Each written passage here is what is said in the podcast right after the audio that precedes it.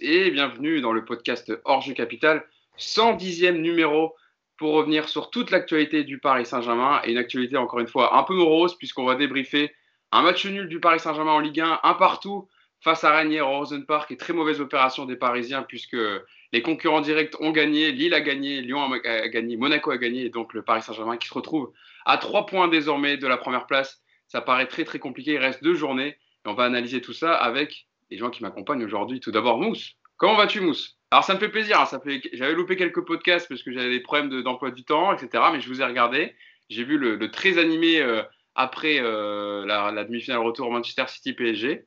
J'ai vu l'envolée de, Nicolas Puravo. Il était, plus que, il était plus offensif que Yacine encore, je trouve. Ouais, ouais, ouais c'est, on est à deux doigts de nous aussi de sortir le parapluie, tu vois. Donc, euh. bah écoute, ouais, ça va, hein, ça va, ça va comme un lendemain. J'allais dire comme un lendemain de défaite, puisqu'on a l'impression vraiment que c'est une défaite hier soir. Ouais. Donc écoute, euh, il reste encore une petite chance hein, euh, s'il y a une défaite de, Lille, ce dont on a du mal à croire, mais bon, on croise les doigts, hein, sait-on jamais, mais ouais. Je ne sais pas comment est le temps chez toi, Mousse. Nous, c'est très couvert, gris à Paris. À vous, Nantes, je sais que ça fait trois victoires d'affilée pour Nantes. Donc, euh, est-ce qu'il y a Écoute, euh, non, non, non, c'est pareil. C'est gris et je crois que c'est de la pluie toute la semaine. Donc, euh, tu vois, pour le moral, c'est pas terrible. Ouais, pour nous, Yacine Amnet qui est avec nous également. Comment vas-tu, Yass Salut à tous, ça va. tu vois, j'allais faire la même remarque que Mousse. Quand tu as dit 1-1, je me suis dit, ah ouais, c'est vrai, il y a eu match nul finalement. Ah, tu crois qu'il y avait des défaite Ouais. Enfin, ouais, ouais, non, mais. Si t'as pas, si, pas Navas, qui hier, hein, peut-être hein, que, tu as, que tu as une défaite au final. Hein. Ouais, c'est sûr. Et enfin, pour terminer la bande, Nicolas Puravo qui est avec nous. Ça va, Nico? Salut Hugo, salut tout le monde. Ça va, écoute. Euh, ça va. On va dire que ça va. Ouais. Il y a plus grave que le foot, on va dire. Allez, on va, dire ça comme ça, voilà. Il y a des choses plus graves que le foot. Mais c'est sûr que le Paris Saint-Germain ne nous donne pas beaucoup de, satisfaction dans cette période un peu morose. Euh, on n'a pas beaucoup de choses pour se distraire autrement que de regarder du foot à la télé. malheureusement, ils nous aident pas beaucoup, nos amis parisiens. On va donc euh, commencer par débriefer ce match hier soir, dernier match de la 36e journée de Ligue 1 entre Rennes et Paris Saint-Germain. Un partout. Neymar avait ouvert le score sur penalty euh, à la 45e et, des miettes à la 45e plus 6 minutes. Il y avait au moins parce qu'il y a eu assistance de la VAR pour définir s'il y avait penalty ou non sur cette faute de, de sur, Kurzawa. Neymar qui a ouvert le score sur penalty, puis égalisation de Serou Girassi de la tête à la 70e euh, minute. Euh, score final un partout et les incidences au classement. Lille qui euh, a gagné 3-0 lui en ouverture de la 36e journée vendredi soir est premier solide leader avec 79 points. Paris est donc deuxième qui fait la très mauvaise, opération des 4 de devant avec 76 points, donc 3 points de retard. Monaco qui a gagné 1-0 contre Reims, qui a fait le travail, est à 74 points. Lyon 4 pareil à 74 points. Victoire 4-1 contre Lorient pour les, pour les Lyonnais. Et donc le Paris Saint-Germain qui fait la mauvaise opération. Yacine, sur le classement, voilà, là on se disait il y a un sprint final, il faut rester euh, accroché à Lille. Là, euh, est-ce qu'on peut dire que le titre est définitivement mort euh, depuis hier soir bah non, parce que tant que mathématiquement c'est possible, mais cette saison est tellement folle que on peut pas dire ça. Maintenant, euh, ce qui est sûr, c'est que franchement, c'est même un miracle avec la saison qu'il y a que tu sois encore en course à deux journées de la fin. En tout cas, que tu puisses espérer par un miracle mathématique euh, d'être champion. Euh, ce qui est sûr, c'est que tu le mérites pas de toute façon et que cette saison, elle est, elle est elle est tellement dure à analyser parce que tu t'es en demi-finale de Ligue des Champions, tu élimines quand même le Barça et le Bayern, mais ta saison, elle est, elle est horrible. Tu perds 5 matchs sur 12 en Ligue des Champions, tu perds 8 matchs, j'allais dire 9, tu vois, encore une fois. tu perds 8 matchs euh, en Ligue 1, euh, tu proposes rien. Euh, voilà quoi. Et puis le match d'hier, c'est à l'image de la saison, c'est-à-dire que tu es légèrement au-dessus de Rennes en première période. Et en deuxième, s'il n'y a pas Navas, ça peut finir à 3-1 normal. Voilà, franchement, faut. Enfin, Rennes, a été bon hier. Rennes a bien joué hier. En deuxième mi-temps. En deuxième mi-temps. La, première, c'était, c'était, oui, c'était à peu près, c'était à peu près euh, euh, donnant donnant quoi. Chacun se rendait coup pour coup. La deuxième, c'était quand même plus à l'avantage de Rennes quand même. Ouais, ouais. Enfin, ouais, ils se rendaient coup pour coup. Enfin, les coups, c'était gentil parce que c'était un match quand même bien pourri. Non, disons que c'était un match ouvert et on est à l'autre, quoi. Voilà. Bon, en tout cas, voilà. Après, qu'est-ce que tu veux, c'est, c'est franchement, il faut que cette saison, faut que cette saison finisse. Mais en même temps, euh, faut je ne sais pas s'il faut qu'elle finisse très vite. Parce que tu te dis que finalement, c'est peut-être la quatrième place où, où tu vas te retrouver. Ou si tu te dis, bon, allez, on y croit encore un peu parce qu'il parce que faut y croire et que tu espères un faux pas de Lille, euh, par exemple à Saint-Etienne. Et encore, faut que tu gagnes tes deux matchs. Hein, donc, euh, bon. Bah, c'est ça. On fera un point évidemment au calendrier pour le Paris Saint-Germain à la fin, de, la fin du podcast. Mais pour Lille, euh, il leur reste Saint-Etienne et Angers à jouer. Saint-Etienne qui a assuré son maintien hier en gagnant contre, contre Marseille et Angers qui n'a plus rien à jouer. Donc euh, ça paraît compliqué. Euh, Mousse, petite stat sur, sur ce classement-là. On fait le point après la 36e journée. Paris donc compte 3 points de retard sur Lille, actuel leader de la Ligue 1 après 36 matchs. Aucune équipe n'a jamais fini championne avec un tel écart à deux journées de la fin. C'est rassurant, non? Ouais, c'est très rassurant. Et en plus, euh, comme tu, viens de dire, le futur adversaire de, de Lille, euh, Saint-Etienne, euh, a assuré son maintien, n'a pas grand-chose à jouer. Après, bon, on peut peut-être compter sur, sur Claude Puel pour mobiliser ses joueurs jusqu'au bout et peut-être gagner quelques places au classement, parce qu'on sait que c'est important pour la redistribution des, des, droits télé. Alors peut-être qu'on peut s'accrocher peut-être à ça. Pour le reste, voilà, je crois qu'Yacine, il a tout dit. Hein. C'est un peu à l'image de notre saison. une très très longue saison, beaucoup de matchs. Euh, que ce soit Lyon ou Monaco ou même Lille, euh, on fait beaucoup, beaucoup moins de matchs que le, PSG parce que Lille euh, n'a pas fait un grand parcours en Ligue des Champions. Lyon n'y était pas, Monaco non plus. Il y a sans doute beaucoup de fatigue dans une saison sans préparation, Covid, beaucoup de blessés, beaucoup de joueurs qui ont été atteints du Covid. Alors on ne peut pas retenir que ça, évidemment, sur la médiocrité de la saison du, du PSG, mais ça fait quand même partie du, du truc. Et, euh, et, résultat des courses, bah, on a vu un PSG euh, fatigué. Euh, l'expulsion de carton, l'expulsion de Kimpembe sur le carton rouge, elle peut s'expliquer par plusieurs choses. Il y a de la fatigue, de la frustration.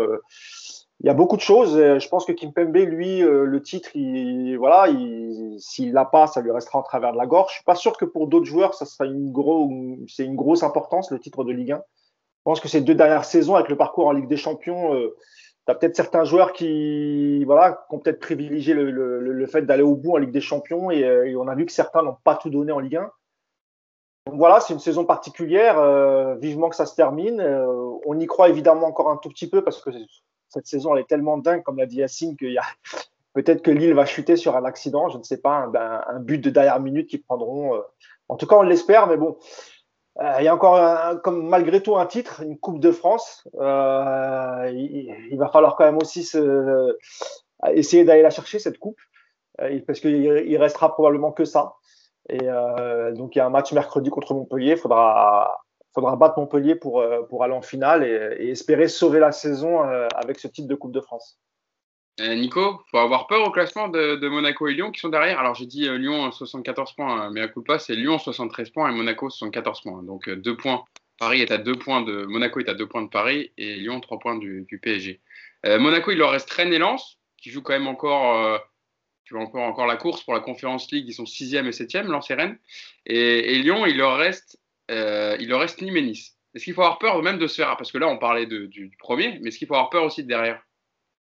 Bah, de Lyon, non. Lyon, faut. Une victoire, était sûr d'être troisième.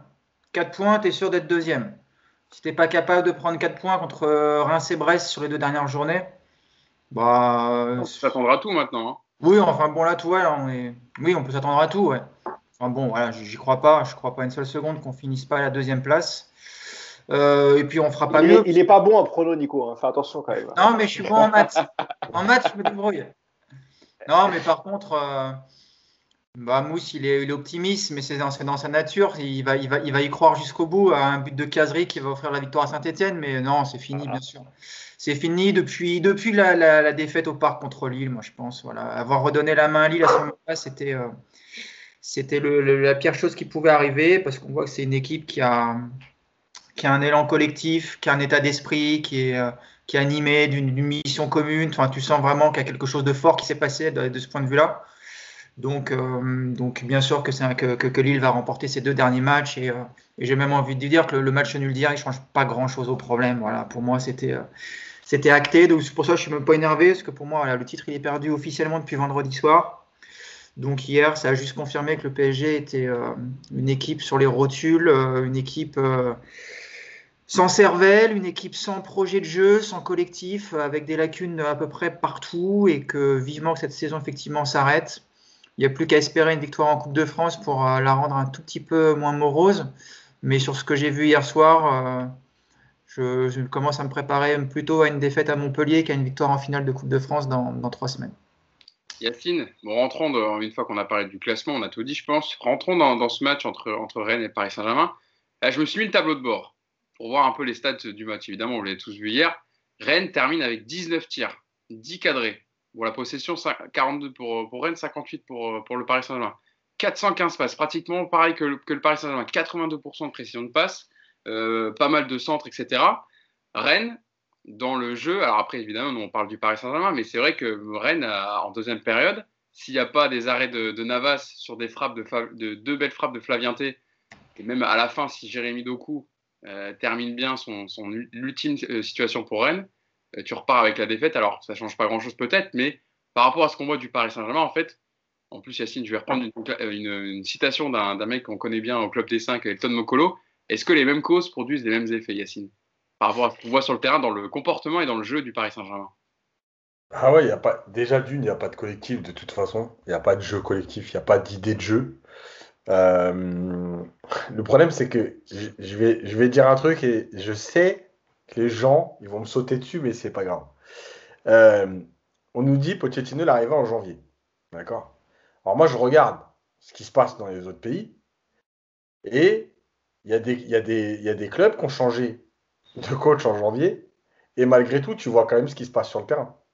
Donc, l'histoire d'arriver en janvier, c'est des bêtises. Ce serait pas un ancien coach du PSG dont tu parles? Euh, Par exemple, je, dis ça comme ça au hasard, mais, euh, mais en fait, ce que je veux, expliquer, c'est que l'histoire d'arriver en janvier, en fait, elle tient le mois de janvier, début février, après elle tient plus. Euh, c'est des bêtises de dire il arrive en janvier. Il y a des principes de jeu que, que tu peux mettre en place malgré tout en moins, en moins de trois mois. C'est pas vrai qu'il te faut toujours un an, etc. Ça, c'est l'excuse pour dire attendez l'année prochaine, ce sera son équipe, attendez l'année prochaine. Voilà, à un moment donné, on n'attend rien du tout. Moi, je vois au bout de 4 mois et demi, 5 mois, euh, oui, il ne se passe rien du tout. Il n'y a pas d'idée de jeu. Il n'y a pas de, principe de jeu établi.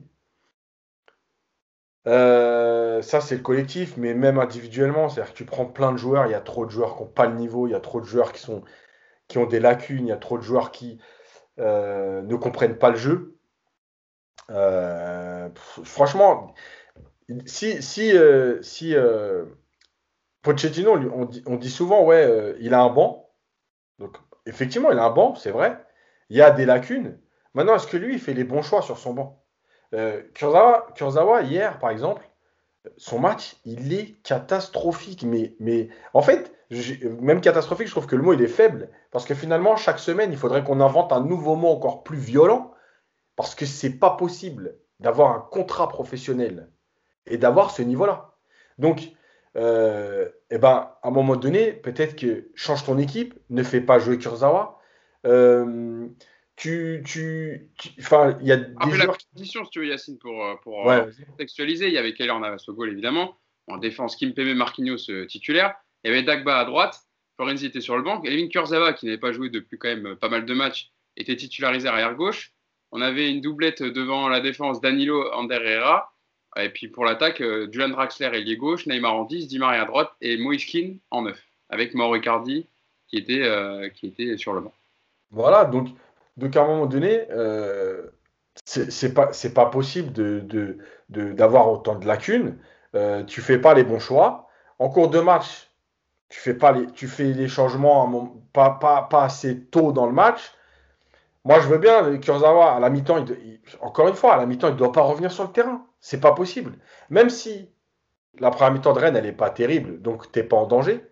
Mais euh, ça, plus ça, plus ça, plus ça, ben voilà, ça donne, ça donne ce qu'on voit. Et en plus, pour couronner le tout, évidemment, la conférence de presse d'après-match de, Pochettino, mais, Ah, alors. Oh là là là là, mais t'as envie de te mettre une balle dans le pied, quoi. Tu sais, t'as envie. Écoute, dis que t'as plus de voix, extinction de voix, je peux pas parler. Au moins, ça évitera de nous entendre des conneries. Parce que d'entendre des conneries. Parce que franchement, ce qui non mais lui, il est au summum de la langue de bois de je dis rien. Tu sais, Yacine, je, fais toujours, enfin, je fais toujours ce travail avant de, commencer le podcast. Je prends les déclarations d'après-match en conférence de presse du coach, de Mauricio Pochettino, et je te promets, je passe, je, passe, je descends le fil entre les déclarations. Je me dis, ça, je ne peux pas prendre, ça sert à rien, ça, ça sert à rien. Ça, on va le dire mieux, etc. Donc, en fait, au final, là, j'en ai, c'est quoi, j'en ai relevé deux. Et je vais, je vais lancer Mousse dessus aussi en même temps. Sur, la, sur le match contre Rennes d'abord, avant de parler un peu de la suite. Sur le match contre Rennes, donc, je cite Mauricio Pochettino en conférence de presse. Il peut encore se passer plein de choses. On est déçu, mais il faut donner du crédit à Rennes qui a fait un très bon match. On doit gagner les prochains matchs pour espérer quelque chose. Au-delà des attitudes, on n'a pas été meilleur que Rennes sur 90 minutes. On n'a pas mérité de prendre 3 points. Et sur euh, un peu la suite euh, de la saison, euh, c'est une saison avec beaucoup de hauts et de bas. On est arrivé il y a 4 mois pour aider le club. Tout club pense à s'améliorer. Les décisions sont reprises à la fin de saison. On pense toujours à s'améliorer. Ah, ça mousse, ça y va. Hein. C'est action coup de poing, là, Pochettino. Hein. Ouais, bah, je crois que de toute façon, il nous a habitués à ça depuis, depuis son arrivée. Hein. Pas, c'est pas un coach qui est très expressif. Il manie la langue de bois comme personne. Mais je pense aussi qu'il n'a pas, pas trop de choix. Moi, je trouve un, peu dur, Yacine, sur Pochettino. Euh, je comprends ce que tu veux dire, Yass, et, sur la comparaison avec Tourelle, mais on peut pas comparer parce que c'est pas les mêmes effectifs, c'est pas les mêmes clubs, c'est pas, euh, tu vois, il y, y, a, plein de choses. Moi, je pense qu'on le jugera plus sur la saison prochaine où, il fera un peu le mercato, je pense. Euh, en tout cas, il, ça sera son équipe. C'est lui qui validera les choix de Leonardo ou d'un autre.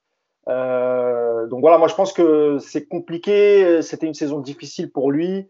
Il est arrivé en janvier. Tu as deux joueurs euh, quasiment intouchables comme Neymar et Mbappé. En plus, il arrive dans une situation où les mecs n'ont pas encore prolongé. Euh, là, Neymar, il vient de prolonger, mais quand il arrivait, c'était toujours des discussions. Euh, donc, il fallait, il fallait pas froisser Neymar, il fallait pas froisser Mbappé. Même si Mbappé, lui, franchement, honnêtement, on a, été dur avec lui, mais je trouve qu'il a fait un retour incroyable et qui manque dans cette équipe ces, ces, derniers matchs. Il manque vraiment. Ouais, mais Pochettino, il fait, il fait ce qu'il peut.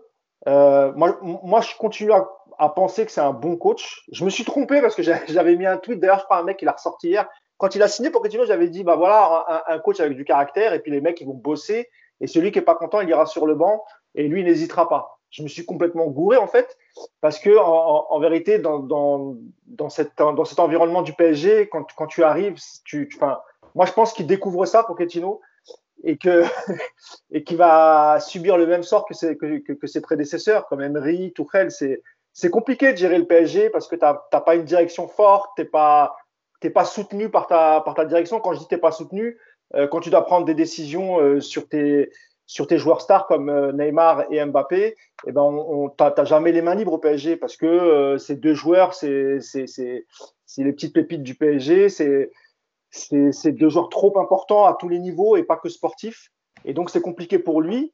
moi, je suis persuadé que ça reste quand même un bon coach. Quand tu vois ce qu'il a fait, que ce soit en Espagne ou en Angleterre, on peut, ne peut pas dire que ce soit un mauvais coach.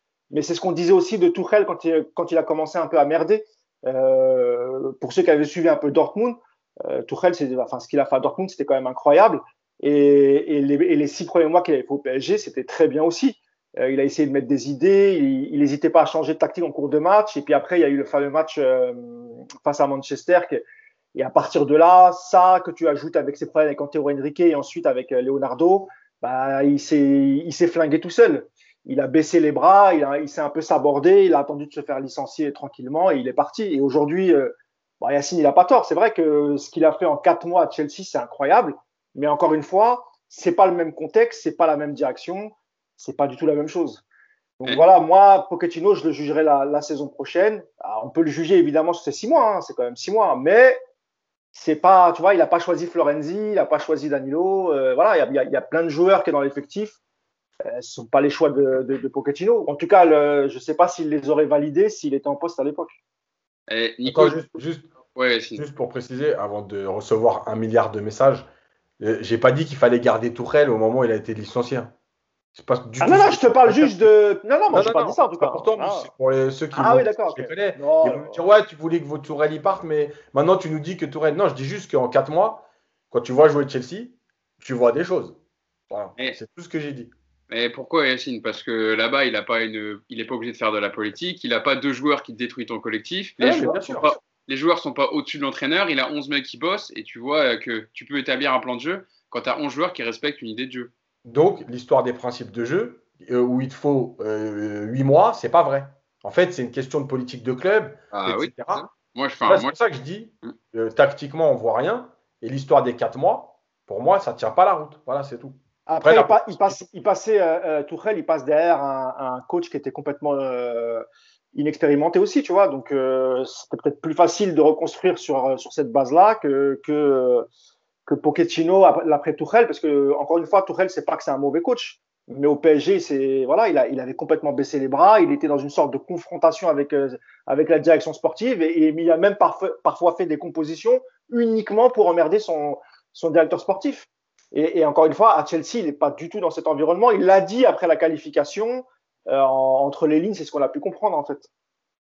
Nico, sur, euh, sur un peu sur euh, la politique euh, sportive, parce que évidemment, on parle du match, mais tu peux joindre aussi ça à tes propos, c'est de dire qu'en fait, parce qu'on parle d'idées de, jeu, on dit qu'on n'a pas vu grand-chose hier, etc. Mais est-ce que c'est, en fait, quand tu arrives au PSG pour un entraîneur, très vite, tu as des idées, etc., tu te fais rattraper par, par la politique que tu es obligé de mener au club et de devoir faire avec deux joueurs, enfin avec deux joueurs. Allez, là, il n'y avait, pas Mbappé, et c'est vrai que Mousse le disait, sur cette fin de saison, on l'a vu qu'il était quand même un peu leader et qu'il avait... réussi à faire basculer des matchs, mais quand un mec comme Neymar qui ne respecte pas, en fait, peu importe le plan de jeu que tu as, peu importe l'entraîneur, est-ce que c'est compli- enfin, du coup, est-ce que ça devient une mission impossible pour l'entraîneur au PSG, en fait, d'établir vraiment un plan de jeu? Bah, je sais pas, parce que les, les six premiers mois de Tourelle au PSG, ils sont, ils sont bons. Il y a, y a déjà des bons résultats, et puis surtout, il y a, il y a une idée du football qui se met en place, il y a des principes qui se, qui se développent hein, de manière assez intéressante, et moi je trouve que, que cette équipe-là, quand tu veux la faire travailler dans un sens, ça marche, Tourelle l'a prouvé. Après, sur la durée, effectivement, il n'a pas réussi à, à- à maintenir ça. Euh, à la fois à cause des joueurs qui étaient peut-être effectivement pas des joueurs adaptés à ça, mais aussi à cause de lui, parce que je vous rappelle que vous le savez aussi bien que moi, qu'après la victoire de Manchester, Tourelle a, a compris qu'on n'attendait pas sur le beau jeu, mais sur les résultats. Et donc il a sacrifié, je pense, beaucoup de ses idées pour, euh, pour, pour aller vers une tactique euh, simpliste qui permettait de mettre en valeur ces deux stars, et puis euh, il a renoncé à quasiment tous les principes. Donc ce qu'on voit aujourd'hui du PSG, à savoir pas grand-chose, euh, Tourelle, il, a, il y a 18 mois qui sont pour lui. Les 18, les 18 derniers mois de Tourelle au PSG, c'est quand même l'équipe qu'il a mise en place et qu'on voit encore aujourd'hui. Après, Pochettino, là où je où je comprends pas, c'est qu'effectivement, euh, depuis qu'il est arrivé, il n'y a rien qui a changé. Alors, il n'y a rien qui a changé dans le jeu en lui-même, j'ai envie de dire. euh, Yas connaît mieux que, moi cette, euh, cette partie du, du coaching, mais euh, j'ai envie de dire, bon, voilà, il arrive dans une équipe décimée, fatiguée, avec une saison particulière, et donc il n'arrive pas à les faire travailler tactiquement parce qu'il n'a pas le temps et qu'il n'a pas les moyens. Ça, je peux l'entendre, et je pense que c'est même un argument qui doit s'entendre. Par contre, là, moi, je ne comprends pas, c'est que l'état d'esprit de, de cette équipe n'a absolument pas changé. C'est-à-dire que tu as un nouveau coach qui est arrivé, euh, on était tous à dire comme toi, Mousse, que ça y est, ils allaient bosser, que ça allait filer droit au moins pendant quelques temps, qu'il va y avoir un nouvel élan. En fait, il n'y a rien. Il n'y a rien. C'est une équipe qui est morte, il n'y a pas d'âme. Quand vous voyez la différence avec ce que propose Lille en termes de, de vie de groupe, en termes de mission commune, en termes, tu, tu sens vraiment euh, de l'entraîneur à, à tous les joueurs, tu sens vraiment un, un groupe habité par quelque chose. Le PSG, il est habité par rien. Il n'y a rien dans cette équipe. C'est une équipe de morts-vivants.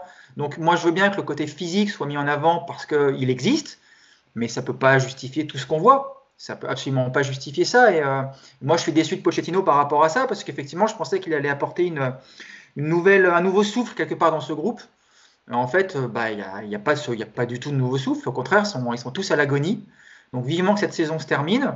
Et, euh, et on jugera effectivement Pochettino sur, euh, sur ses premiers mois de la, de, la, prochaine année parce que je pense que ce serait euh, injuste de ne pas faire comme ça. Mais si il redresse pas la barre très vite en termes d'attitude, en termes de comportement, en termes de jeu, en termes de tout ce qu'on attend du PSG, euh, Pochettino va pas faire long feu au PSG si on voit ça encore six mois l'année prochaine, ça c'est certain. Tu faisais la comparaison avec Lille, Nico, on voit euh, quand, quand Burak a marqué euh, le, premier but, le penalty, et le deuxième surtout, là, son magnifique, sa magnifique frappe du gauche, on voit il y a vraiment une union, tout le monde vient autour de lui, et tu sens, enfin voilà, Burak c'est un, vrai leader, quoi. il emmène tout le monde avec lui, et il est très important dans la fin de saison de Lille parce qu'il t'apporte aussi euh, cette mentalité de, gagnant. Euh, une déclaration quand même de, de, Marquinhos qui est plus, plus sincère et honnête, on va dire, Yacine, que, que Pochettino, et je te ferai réagir dessus. Parce qu'elle est, elle est intéressante, elle est plus intéressante. C'est quand même le capitaine du, Paris Saint-Germain cette saison, donc c'est toujours intéressant d'écouter Marquinhos. Je, vous lis Marquinhos.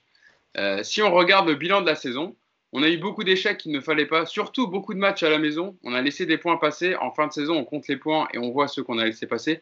On va jouer ce qui nous reste à jouer. On a une Coupe de France à aller chercher le championnat pour continuer à mettre la pression à Lille pour qu'il fasse un faux pas. Il faut bien parler dans la semaine. C'est inadmissible de laisser des points comme ça quand on est le Paris Saint-Germain. Ça peut arriver une fois, deux fois, mais ça commence à faire beaucoup. Il faut être sincère. Ce n'est pas notre meilleure saison. On n'était pas très costaud. Il faut faire beaucoup mieux dans cette fin de saison et commencer par bien se parler pour la semaine prochaine. C'est vrai que voilà, c'est bon. Après, on sait que Marquinhos sur le terrain, euh, voilà, il, a, ajoute pas forcément la parole aux actes sur le terrain en tout cas, mais au moins Yacine aux, entraînements, etc. Il faudra qu'il se parle parce que euh, il y en a, il y en a besoin, même si évidemment la, saison commence à être, à être finie. Mais Marquinhos, en fait, il lui manque que ça. Il lui manque sur le terrain euh, d'être capable, un peu à la manière d'un Ramos, de, de, de, de... traduire, peut-être traduire ce qu'il dit en, Ouais, et puis de, de, voilà, de reprendre les joueurs et quels qu'ils soient. C'est-à-dire que c'est pas une question de, de, backer ou de Dagba ou de Neymar. Si c'est à Neymar que tu dois dire un truc, et bah c'est à Neymar. Voilà, il lui manque que ça. Parce qu'effectivement, dans toutes ses analyses, dans toutes ses déclarations d'après-match, en général, il est très juste, il est très lucide. Euh, voilà, il lui manque que ça. Euh, et c'est vrai que si euh, il y en a beaucoup qui devraient s'inspirer de son, son état d'esprit à lui, parce qu'en tout cas, lui, il se cache jamais et il est toujours à, il est toujours à fond. Euh, voilà, donc enfin, il, il manque, ouais, il lui manque un peu de, peut-être de statut par rapport aux autres. Voilà, peut-être qu'il est dans sa tête encore en dessous et qu'il y en a certains à qui il peut pas dire ce qu'il veut. Et je pense, que ça fait 8 ans qu'il est au club, Yacine. Ouais, mais je veux dire, quand, quand, on te fait comprendre que Neymar et Mbappé, c'était deux têtes d'affiche, c'était stars, c'est ceci, c'est cela, Peut-être que lui, il se dit, bon, bah ok, c'est des joueurs à qui on peut rien dire de toute façon. Donc, euh, donc voilà. Et je pense que ça manque. Parce que je pense aussi que euh, euh, c'est la vie d'un vestiaire, d'un club, d'une équipe. eux aussi, ils ont besoin de se faire reprendre. Et comme on a des coachs qui, qui ne sont pas capables, à un moment donné, ça doit venir des joueurs. Voilà. Moi, je, répète ce que je dis semaine après semaine. Moi, quand je vois Neymar dribbler, essayer de dribbler 14 joueurs, moi, si je suis son partenaire, à un moment donné, je lui dis Mais arrête, moi, je ne suis pas ton chien, je ne vais pas courir pour te récupérer les ballons et que toi, tu fasses ton cinéma. Voilà. Puis personne lui dit Pourquoi vous voulez que ça change? Le coach lui dit rien, les joueurs lui disent rien. Mais qu'il a raison. Euh, que dire sur le reste du match, euh, Mousse? Euh, sur, Parce qu'on a parlé un peu du, match, etc. Mais on a, on a, un sujet Neymar, évidemment. On, on va parler de Neymar après parce qu'on englobera, on parlera déjà de son match, puis aussi de sa prolongation. Euh, que dire d'autre pour occulter le fait que voilà, Neymar a, fait un match, euh, je peux le dire, exécrable hier au, Park sur l'ensemble du match Est-ce qu'il y a quelque chose qui t'a choqué plus qu'une autre par rapport à, la mentalité des joueurs ou peut-être le carton rouge de Kim Pembe encore qui, voilà, qui à l'image des Parisiens un peu cette saison, dès que le score leur échappe un peu, qui, font preuve de nervosité et qui souvent prennent des cartons rouges en fin de match non, en fait, sur le début de la première mi-temps, j'avais un petit peu d'espoir sur, allez, même sur la première mi-temps. Euh, c'est vrai que c'est plus la deuxième mi-temps qui a posé problème. Sur la première mi-temps, on, a, on a vu quelques trucs. On a essayé, Neymar, par un coup, il a essayé de temps en temps. C'était pas suffisant, évidemment, mais euh, sur la première mi-temps, j'ai envie de te dire, c'était un match, euh, j'allais dire sérieux, mais tu vois ce que je veux dire, quoi. C'était pas un grand match, mais ils ont pas non plus fait n'importe quoi. Et puis après, en deuxième mi-temps, tu comprends pas pourquoi ils ont, ils ont lâché comme ça. C'est incroyable. Euh, revenir sur, sur un joueur ou un autre, évidemment, Kurzawa, ça a été très compliqué. Il a souffert face à. Comment, comment il s'appelle le, jeune attaquant? C'est Doku? Doku. Jérémy. Jérémy Doku. Qui a été très bon d'ailleurs. Ouais, qui a été très bon et qui a. pour, euh, pour l'instant, progressé, etc. Dans les, dans les derniers 25 mètres, mais en termes d'élimination et de dribble, c'est quand même assez fort. Ouais, donc voilà, il a, souffert face à ça. Euh, Neymar en deuxième mi-temps, bah, c'est Neymar qu'on déteste, hein, euh, celui qui va absolument, euh, absolument prendre le jeu à son compte, mais il le fait mal parce qu'il le fait, il le fait de manière personnelle et que qui, cherche pas forcément ses partenaires. Même, même quand parfois ils sont démarqués, il a, trop insisté à passer dans l'axe, il a perdu un nombre incalculable de ballons. Et ensuite, en plus, quand il les perd, euh, il va pas forcément essayer d'aller récupérer. Euh, sur les autres, bah, Kimpembe, comme je te l'ai dit, je pense qu'il y a beaucoup de fatigue, beaucoup de frustration, et que peut-être que lui aussi, on a ras-le-bol de, faire beaucoup d'efforts avec, euh, avec Marquinhos et de, voir, et de voir les mecs devant pas trop se bouger. Donc je pense que c'était un pack par dépit. Et, euh, et le pire, c'est qu'il est même pas assez lucide pour se rendre compte qu'il aurait pu lui casser la cheville, quoi. Tu vois, il, Ouais, parce que là, il s'énerve derrière, quoi. Tu vois, donc normalement, quand tu, quand tu fais un comme ça, tu t'excuses. Voilà, tu t'excuses, tu baisses la tête et tu rentres au vestiaire, tu vois. Donc il y a même, il y a même, il y a même pas cette lucidité-là de se dire, j'ai déconné, euh, je rentre au vestiaire, basta. Donc euh, de toute façon, le, le match qu'on a vu hier, c'est, enfin, on, on- en a vu 30 des matchs comme ça cette saison au PSG. Et, je rejoins mes, camarades. Faut, faut que ça se termine maintenant parce que je ne sais pas ce que va nous réserver le match de mercredi puis les deux autres matchs en, championnat, mais, euh, mais c'est vrai qu'on on peut vraiment, vraiment subir une catastrophe parce que tout à l'heure, évidemment, on parlait de, Lille, mais euh, il y, a, il Monaco derrière qui a deux points maintenant. Euh, si tu perds encore un match, le gagnent, ils passent devant toi. Tu, peux vraiment, voilà, on peut vraiment parler d'accident industriel si tu fais deux faux pas et que les autres derrière en profitent. Donc euh, voilà, sur le match en lui-même, il y a qu'est-ce qu'il y a à dire? Il n'y a pas grand-chose à dire finalement parce que c'est un match qui ressemble à tous les matchs moisis qu'on a vus euh, ces derniers temps depuis euh, depuis même janvier. Et puis voilà, c'est ce qui a amené, c'est ce qui a amené à, à ça, au fait d'être deuxième, peut-être même troisième, peut-être quatrième, euh, on ne sait pas. Il faut que, enfin, Marquinhos dit, il faut qu'on se parle, mais euh, c'est des trucs qu'on a tout le temps entendu après ce genre de match, que ce soit lui ou un autre. Donc oui, parlez-vous, mais il faut aussi parler sur le terrain. Quoi. Il, y a, il y a un moment, euh, voilà, tu as un titre à aller chercher, c'est un championnat. Il faut respecter. Il y a, il quand tu vois les supporters ce qu'ils donnent euh, en Ligue des Champions, quand ils, quand ils vont les chercher à l'hôtel, qu'ils les accompagnent, qu'ils leur donnent tout le temps de la force, etc., tu as l'impression que tu n'en as pas beaucoup qui réalisent quand même que tu es au Paris Saint-Germain, que tu as des supporters extraordinaires. Et, et à côté de ça, tu fais, tu, tu, tu fais rien, tu fais pas d'effort. Puis Neymar, hier, il a, voilà, il a dû rentrer chez lui, il a dû se taper sa partie de poker. Je suis pas sûr que lui soit, soit déprimé. Moi, il y a une image qui m'a fait un peu mal. C'était à la, fin du match, c'est Marquinhos, voilà, qui est à terre, à genoux, euh, il est complètement dépité. euh, voilà, moi, je pense qu'il souffre. Il y, a, des joueurs du PSG qui souffrent de cette situation. Puis t'en as d'autres, t'as l'impression que, ouais, c'est pas, pas trop leur problème, quoi. Il y a une stat d'ailleurs, je vous la donne quand même, sur les cartons rouges, Mousse, de, de fin de match. À Paris a reçu 7 cartons rouges en Ligue 1 cette saison. Seul Lyon, euh, avec 10, et Marseille à 9, font plus. Et 6 des 7 exclusions ont eu lieu lors des 10 dernières minutes. Donc euh, ceci aussi explique un peu euh, cela. Euh, Nico, sur, euh, sur, on peut passer à Neymar, à moins que tu veuilles revenir un peu sur, sur l'ensemble du match, mais je pense qu'on a à peu près dit euh, tout ce qu'on voulait dire. Ouais, bah, pff, moi, je, je, je trouve encore une fois, effectivement, que tu as une équipe aujourd'hui avec des défaillances dans tous les domaines. Alors, le, le seul que je veux bien entendre, moi, c'est le côté physique, parce que celui-là, euh, on doit le prendre en compte. Quand tu n'as pas fait une préparation physique depuis deux ans maintenant, forcément, tu payes une saison longue avec en plus beaucoup de blessés. Donc, ça, ce- cet argument-là, il existe, et euh, encore une fois, ce serait malhonnête de ne pas le prendre en compte. Mais il n'explique pas tout. Il n'explique pas la, la nullité individuelle de certains joueurs. Et ça, malheureusement, euh, fatigués ou pas, euh, ils seront toujours nuls. hein. Donc ça, c'est quelque chose qui est un vrai problème. Tu as des joueurs qui n'ont pas le niveau, et il va vraiment falloir faire le ménage. Après, cet aspect mental, moi c'est pareil, je, refuse de, l'associer au côté physique, même si euh, je veux bien entendre ça, mais pour moi c'est une fausse excuse. Voilà. Quand tu découpilles aussi souvent, ce qu'a fait Kimpembe hier, pour moi c'est juste, euh, c'est vraiment grotesque. Voilà. C'est l'image de cette équipe. Non seulement ils sont mauvais, mais en plus ils, ils savent pas perdre avec dignité. Euh, dès que ça se passe pas bien, ça met des sales coups, ça disjoncte. Là, moi, je veux bien qu'on dise tout ce qu'on dit sur Kimpembe, hein, mais euh, il a 26 ans le gamin, c'est que c'est plus un petit bébé. Il est censé être un cadre, il est vice-capitaine du PSG. Quand tu te comportes comme ça sur les deux matchs de la semaine, j'ai envie de te dire, c'est un vrai problème. Et va aussi falloir penser à ce genre de joueurs-là. Alors oui, c'est la force, c'est des belles communications sur les réseaux sociaux, mais sur le terrain, Kimpembe aujourd'hui, c'est un problème. Il faut ouvrir les yeux. Il n'est pas fiable.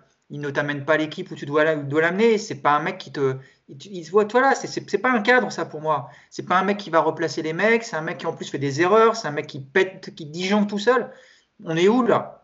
26 ans, donc c'est ça le comportement de ton vice-capitaine au PSG. Donc c'est avec des mecs comme ça que tu attends que le club progresse. Mais on va, on va dans le mur avec des joueurs comme ça. Il faut avoir bien conscience. Et puis collectivement, encore une fois, et euh, on en a déjà parlé, donc je ne vais pas revenir dedans, mais tu peux pas avoir une équipe avec autant de joueurs de qualité avec le ballon, parce qu'il y en a malgré tout, même s'ils ne sont pas nombreux, mais il y en a encore quelques-uns, mais avec aussi peu d'idées de, jeu collectives. C'est pas possible à ce niveau-là. J'ai l'impression que le PSG est revenu 10 ans en arrière. J'ai pas souvenir Je l'ai mis hier d'un PSG aussi faible tactiquement, individuellement. Et hier, en rigolant, je disais, mais mettons dans cette équipe des Chantômes, des Bourillons, des Pancrates. Est-ce qu'ils auraient fait tâche hier? La vérité, c'est que non. Ces mecs-là n'auraient pas fait tâche hier. Et ça, c'est dramatique pour le projet du PSG. Parce que dix ans, dix ans après l'arrivée de QSI, voilà aujourd'hui l'état collectif de cette équipe. On est au niveau zéro. Il n'y a rien. C'est le néant. Donc le chantier, il est monstrueux. Et le souci, et on va arriver maintenant sur le fabuleux dossier des prolongations, c'est qu'il faudrait orienter une direction sportive sur un nouveau projet, il faudrait prendre des choix forts, sauf que les premières décisions qui ont été prises là cette semaine, ça te confirme juste une chose, c'est que le PSG va continuer dans cette voie-là, que s'ils peuvent signer Messi, ils vont évidemment le faire, et que les gens qui s'attendent à voir un PSG sur le modèle d'un City ou du Bayern avec une institution forte et un club basé sur du collectif, ça n'arrivera pas au PSG, ça n'arrivera peut-être même jamais tant que le Qatar sera là, parce que cette équipe n'apprend pas de ses, cette équipe dirigeante n'apprend pas de ses erreurs et surtout ne voit pas aujourd'hui vers quoi il faut aller pour, euh, pour, euh, pour progresser. Et à partir du moment où tu vas t'entêter dans cette politique sportive, il n'y a rien qui va changer. Il n'y a rien qui va changer. Yacine, je te voyais acquiescer au, propos de Nico. Alors évidemment, tu peux réagir sur, sur, ce que disait Nico sur un peu la, politique sportive, mais euh, tu peux englober aussi avec, avec Neymar, parce que je disais, on va passer sur, sur Neymar. Alors, de son match, Mousse en a déjà aussi un peu parlé, euh, sur, où il a marqué le but sur penalty, mais c'est à peu près tout. Hein, sinon, euh, euh c'était quand, quand, même proche du néant, notamment en deuxième période. Il n'a jamais été dans le ton du match, on va dire, qui était plutôt ouvert, hein, qui aurait pu correspondre à ses qualités avec de la transition, etc. Mais c'est souvent trompé dans ses choix. Il a oublié de servir. Euh, j'ai quelques images en tête Draxler et Di Maria qui étaient pas mal démarqués. il a perdu un nombre, mais même en première période, je sais pas, j'ai pas, j'ai cherché la stat, j'ai pas trouvé le nombre de ballons qu'a perdu Neymar par des mauvaises passes ou par des mauvais choix. De quoi, Mousse? Ah, je dis, je c'est incroyable le nombre. Je, l'ai dit tout à l'heure, il a, il a perdu trop. Même, même, même des, des, passes faciles. Enfin, il a été, pour moi, enfin, ce que j'étais, il a été exaspérant. Euh, Yacine, est-ce que tu es sur la même longueur d'onde euh À la mi-temps, à la mi-temps, il avait déjà perdu 20 ballons. Ah, il en a, ouais, c'est ça, mais j'avais pas sur l'ensemble. À la mi-temps. Ouais. Euh, en, une période, c'est énorme pour un, pour un joueur. pas être loin des 40 à la fin du match. Ouais, franchement. Euh, vous, voulez, euh, vous voulez la stat? 30 ballons perdus pour Neymar. Ah bah. Un tiers. 90 ballons touchés, 30 perdus. C'est énorme. La, la, vérité, si c'est pas Neymar, Pochettino le sort. N'importe quel entraîneur à la mi-temps, tu as un joueur qui perd 30 ballons. Enfin, 20. Je vois pas quel entraîneur, 20 euh, ballons pardon, à la mi-temps et 30 en tout, enfin, mais 20 à la mi-temps, c'est énorme, t'imagines? Et si c'est pas Neymar, il sort. Et, on en revient justement, et c'est là qu'Yacine va, va, va, être intéressant aussi, c'est on en revient, c'est le serpent qui se mord la queue, parce qu'on parle du nombre de, ballons qu'a perdu Neymar, que Pochettino ne le sort pas. Il est prolongé cette, enfin, cette semaine, samedi, et au final, donc Yacine repart sur euh, trois ans avec Neymar, qui va être euh, comme ça, te, briser ton collectif à chaque fois, où tu ne pourras pas construire d'équipe, et qui sortira pas s'il fait un mauvais match. Ben ouais, comme, comme on l'a dit depuis euh, des semaines et des semaines et des mois, il y a une vidéo qui tourne sur Twitter sur son match à City. C'est-à-dire que ce pas seulement sur les ballons perdus, c'est sur les mauvais choix, euh, etc. Elle est, elle, est à voir parce qu'elle est très significative de ce qu'est Neymar aujourd'hui. Euh, moi, moi, ce qui me fait rigoler, c'est que, euh, et c'est la discussion qu'il y a entre les supporters parisiens, et c'est là qu'on voit la différence, je pense, de, culture et de génération, parce que en voyant les tweets, je pense qu'on se rend compte vite fait de la génération aussi. on nous explique que, alors Neymar, il n'est pas prêt physiquement. Alors déjà, j'aimerais savoir pourquoi. Euh, parce que quand même, lui, c'est quand même un des ceux qui a le moins joué. Donc déjà. Euh, que Neymar, il fait, euh, il peut pas donner le ballon. C'est normal. Autour de lui, ils sont tous nuls. Donc en fait, Neymar, là, on est en train de parler du PSG. Hein. Donc on est en train de parler d'un club de quartier où il y a un mec qui est plus fort que les autres et il dit je vous donne pas la balle, vous êtes nuls. Donc moi je dribble tout le monde. Non mais attendez, mais dans quel monde vous vivez les mecs? Non mais vous êtes des fous, je crois. Le mec est payé 30 millions d'euros par an pour jouer au football. Autour de lui, alors, qui est un, deux ou trois joueurs vraiment horribles, il n'y a pas de problème. Mais il n'y en a pas 11.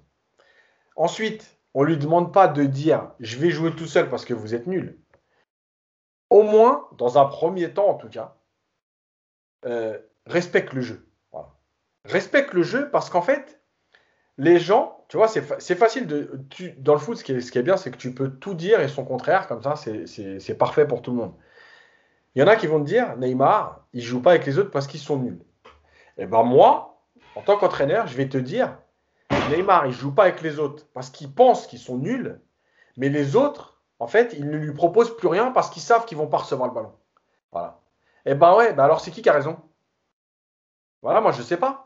Est-ce que c'est bah, moi hier, hier c'est un peu l'exemple. Hein. il a fait quelques appels et puis au bout d'un moment, ben voilà, il, il, a arrêté d'en faire. Quoi, tu vois. Je redis 4-5 courses, euh, etc.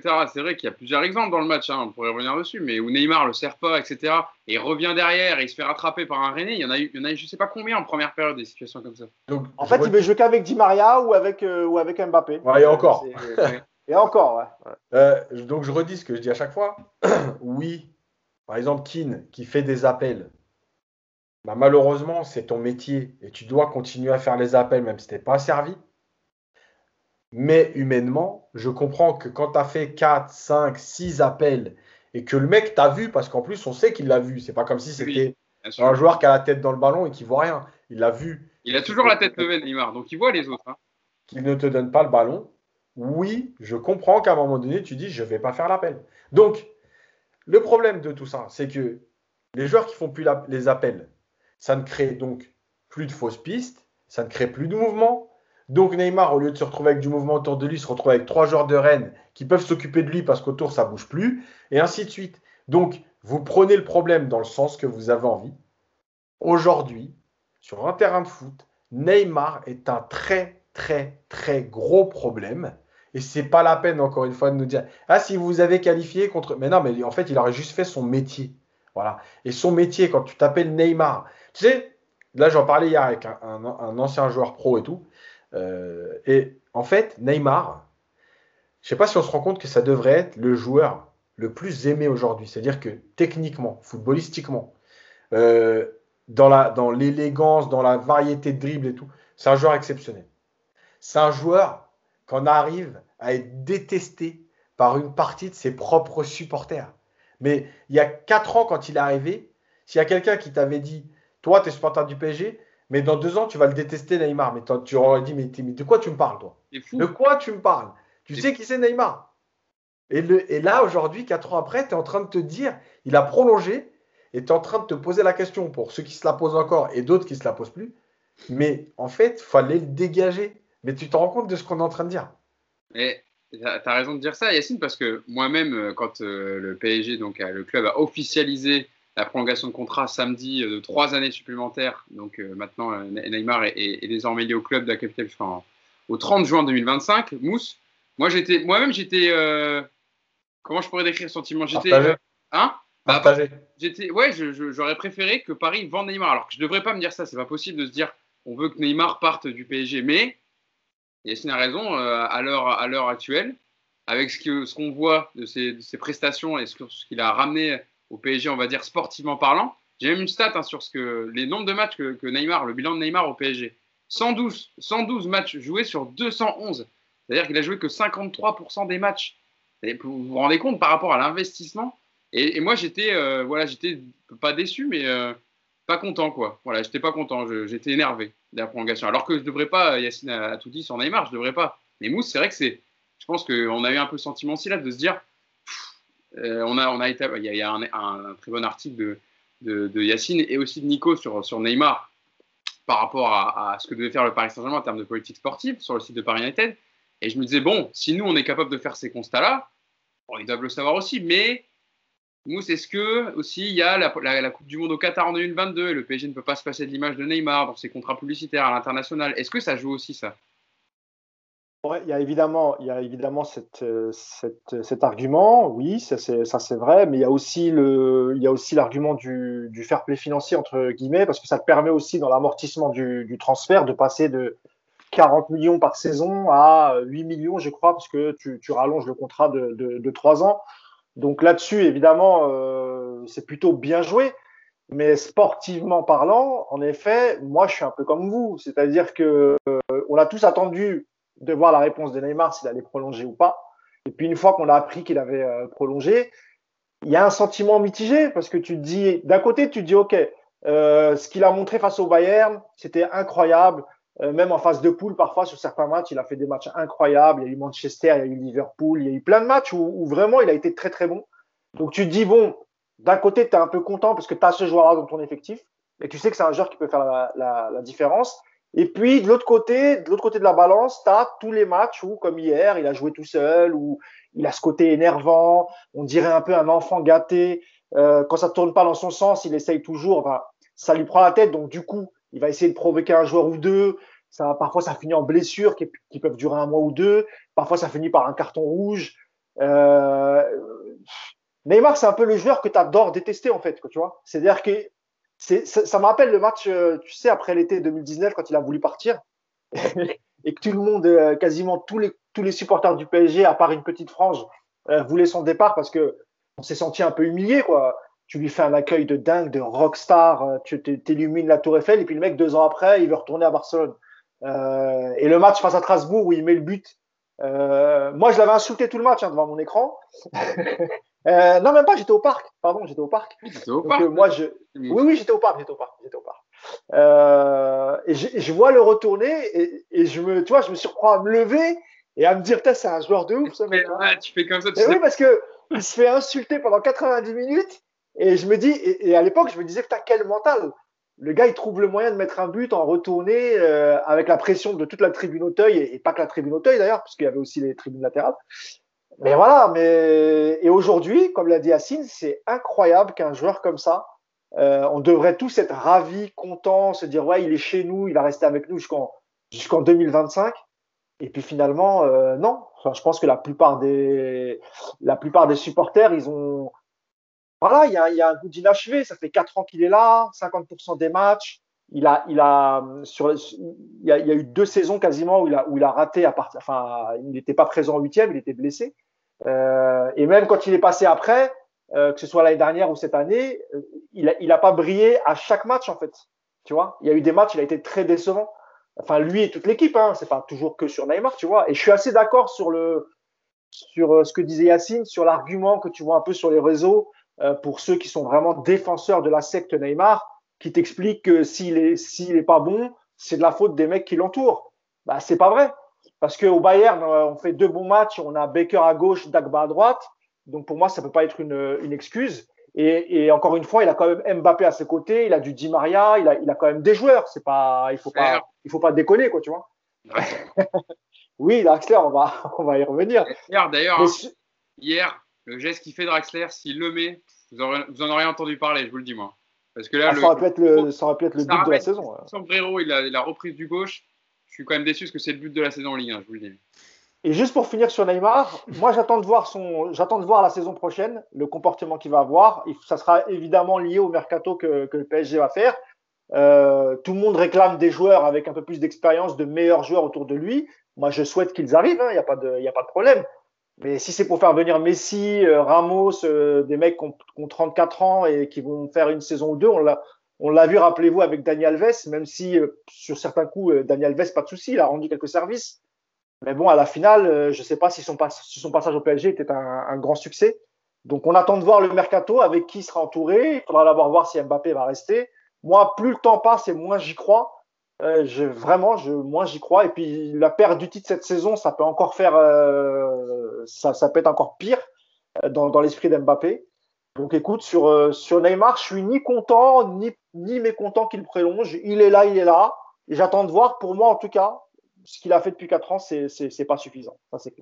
On aura le temps Mousse, de faire des podcasts sur le, sur le mercato d'été, évidemment, ce qui va être alimenté. Mais au moins, euh, Nico, je vais te demander ton sentiment, un peu si tu partages le même sentiment que, Yacine, Mousse et moi, sur, sur le dossier Neymar, sur la prolongation. Mais au moins, on a, on a plus de feuilleton pour cet été avec Barcelone pour Neymar. C'est au moins ça, vous me direz.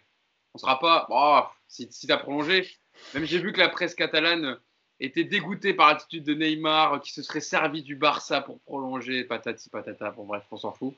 Euh, mais au moins, euh, ça devrait être enterré au moins les rumeurs sur Neymar, euh, un possible retour à Barcelone. Nico, Ah, ça sera, Mba- ça sera Mbappé le, le feuilleton. ouais, ça va être, ça va être. il n'y en aura qu'un au moins sur les deux, quoi. Nico, sur le ton sentiment par rapport à cette prolongation de contrat pour Neymar? Il y a besoin vraiment? Oui, oui, il y a Ah peu- oui. Euh, J'ai pas trop changé d'idée depuis la semaine dernière. Euh, Non, mais là, comme c'est- officialisé, c'est pour ça que. oui, alors déjà, on va, on va mettre les choses euh, sur un quart sur table. Il y a combien de clubs aujourd'hui qui a envie de lâcher 35 millions d'euros sur Neymar de, de salaire? Aucun. Il n'y a aucun club aujourd'hui en Europe qui s'est dit de manière raisonnable tiens, si on prenait Neymar à 35 millions, ça peut être une bonne opération pour nous, il va nous faire du bien. Aucun club. Parce que collectivement, tu sais qu'il va te planter ton équipe si elle est en train de tourner.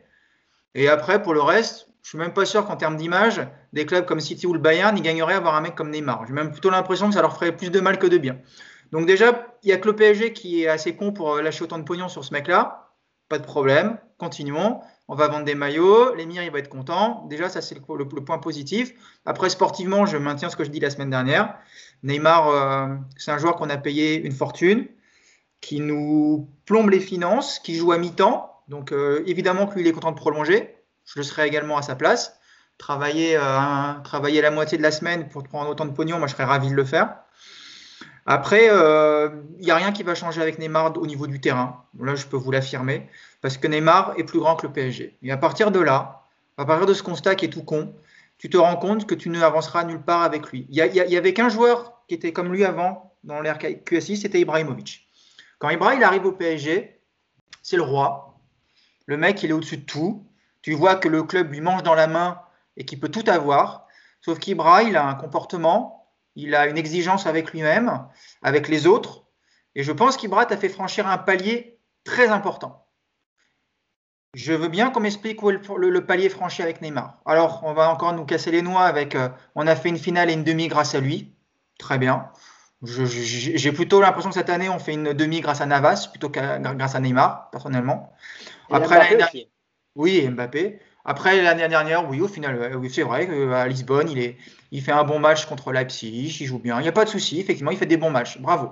On a envie de dire bravo à Neymar qui, euh, donc, euh, pour 35 millions d'euros par an, fait trois bons matchs par saison en Ligue des Champions. Donc bravo à lui. Merci, même limite, faudra le, on le remerciera tous quand il partira d'avoir fait euh, deux ou trois bons matchs en Ligue des Champions par saison.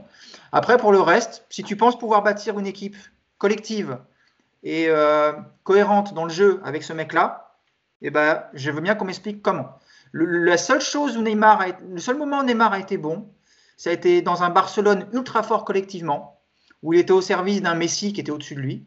Et effectivement, ils ont réussi à ce moment-là à l'intégrer dans une équipe qui tournait bien. Aujourd'hui, le PSG, c'est absolument pas ça. C'est une équipe où on part du niveau zéro du collectif et du projet de jeu. Et donc, on va devoir bâtir une équipe autour d'un mec comme ça, qui, je le dis, ne pense qu'à sa gueule, qui n'est absolument pas un leader, qui t'amènera jamais jamais il va tirer les mecs vers, le haut. Au contraire, je pense qu'il a plutôt tendance, comme le dit très bien Yacine, à, poser des problèmes parce que les mecs autour de lui, ils peuvent pas le dire, mais ils en ont ras le cul de son comportement sur le terrain. Et du coup, eh ben maintenant qu'on a bien, bien dégommé déjà l'enveloppe euh, de la masse salariale, qu'on va peut-être en remettre une couche avec Mbappé qui va sûrement vouloir être aligné, donc euh, on va remettre 30 millions sur un deuxième joueur.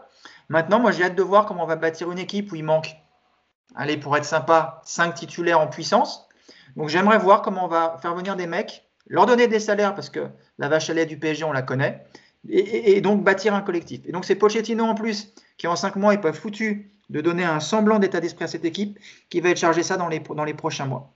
Bah écoutez, on se donne rendez-vous dans, allez, on va dire dans six mois, et puis on reparle du niveau de jeu du PSG, puis de l'apport de Neymar dans cette équipe en espérant qu'il ne soit pas blessé. Bah, tu vois que tu avais des choses à dire, Nico. Ouais, mais tu vois, très, très sobre, très calme. Euh, j'ai fait ma thérapie la semaine dernière en écrivant cet édito. Et euh, j'en profite d'ailleurs encore une fois pour dire merci à tous les mecs qui viennent m'expliquer le football et me dire que Neymar est, super bon et que j'y connais rien au foot. Alors je vais être poli, mais en fait, vous n'aimez pas me parler de ça parce que ça sert à rien. Donc déjà, je réponds pas la plupart du temps. Et puis en plus, quand je suis énervé, je vous bloque. Donc perdez pas de temps à venir me parler de Neymar. C'est voilà, vous avez compris ce que je pensais de lui. Ça c'est pas prêt de changer. Euh, et, donc, est-ce que j'étais content samedi de sa prolongation? Non, évidemment. Surtout qu'en plus, c'est pas 2025, parce qu'il y a une option, ce sera 2026, hein, parce qu'ils n'ont ah pas pu signer, ils n'ont pas pu prolonger là légalement, parce qu'il manquait un mois pour la signature. Mais évidemment que ce sera, il a prolongé jusqu'en 2026, parce que vous pensez bien que lui, une année de plus à 35 millions, il n'allait pas faire la croix dessus. Hein. Parlons d'un joueur qui va tous nous réunir dans, le même sentiment, dans la même, dans la même vibe. Julian Draxler, mesdames, messieurs. Euh, autre, c'est autre info, prolongation de contrat donnée par le très bien renseigné journaliste italien Fabrizio Romano euh, ce matin sur Twitter, euh, qui avait été annoncé un peu par l'équipe hier. Mais Duane Draxler, qui a définitivement accepté de signer un nouveau contrat avec le Paris Saint-Germain jusqu'en juin 2024, donc trois ans de prolongation pour, pour Draxler. Décision de Pochettino qui voulait garder l'Allemand.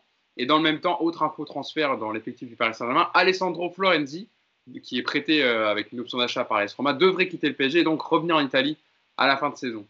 Euh, Yacine, sur ces deux infos transferts, alors je te vois sourire évidemment parce que je sais déjà ce que tu vas dire sur Draxler. Moi, je trouve que c'est une, c'est une, c'est une bonne nouvelle pour l'effectif du Paris Saint-Germain parce qu'un effectif, une équipe, c'est pas 11 joueurs, c'est un groupe, vous le dites bien à chaque fois. Et Draxler, en tout cas, sur ce qu'il a montré avec Pochettino et aussi dans ses débuts, moi je trouve que à ce prix-là, enfin à ce prix-là, on va dire dans cette période Covid, etc. Vous allez me dire, je sais ce que vous allez me dire, vous allez me dire oui, c'est des joueurs qui, s'il n'y a pas la période de Covid, ne seraient pas restés, patati patata, voilà, vous connaissez déjà. Mais euh, je pense, moi, par rapport à toutes ces conditions-là, que Draxler, c'est pas la plus grosse arnaque de le prolonger dans au PSG. Voilà. Yacine, sentiment. C'est que ce sera pas le même que le mien, mais vas-y. Non, mais en fait, alors, il y, a tellement de problèmes que je sais même pas par où commencer. La première chose. Pour Draxler et Florenzi déjà. la première chose, non, mais je parle de autour d'eux. Euh, la première chose, c'est que la prolongation de Draxler, je ne compare pas les joueurs, je compare le contexte. Ça me fait penser à la prolongation de Kurzawa. On ne sait pas quoi faire. Ah, mais si, non, mais, non. faire ce non, mais écoute, écoute. Tu peux faire ce que tu veux dans le, dans le, timing et dans la façon de le réfléchir. Pour moi, c'est la même chose. Bon, qu'est-ce qu'on fait? On n'a pas de joueur, on va être c'est compliqué, année Covid, machin. Bon, tu sais quoi, il y en a un qui est là. Vas-y. Il y a, il y a six mois, on voulait le dégager. On ne voulait pas le prolonger. Bah, finalement, on va le garder parce que, parce que là, je pense que sinon, ça va être compliqué de trouver des joueurs. Et c'est aussi parce que Pochettino l'a demandé qu'il est prolongé. S'il y avait que si ah ouais, bon, et que Leonardo voulait le virer. enfin, Pochettino, il est en train de demander Aurier aussi. Donc, si on accède à, toutes ces, à toutes ces demandes, on est mal. Hein. Ah, mais c'est le coach. C'est lui qui demande quand même les joueurs qu'il veut.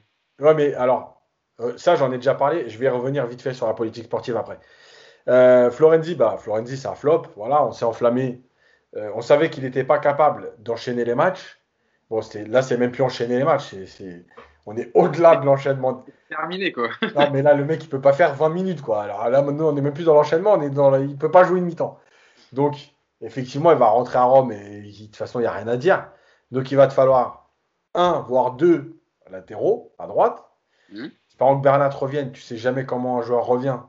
Donc, à gauche, il va aussi te falloir quelqu'un je suis désolé, je vais revenir, mais Diallo, encore une fois, voilà, hein, il aura fait une bonne mi-temps contre Barcelone. Euh, j'avais fait mon mea culpa en pensant que, mais finalement, euh, c'est vraiment trop faible.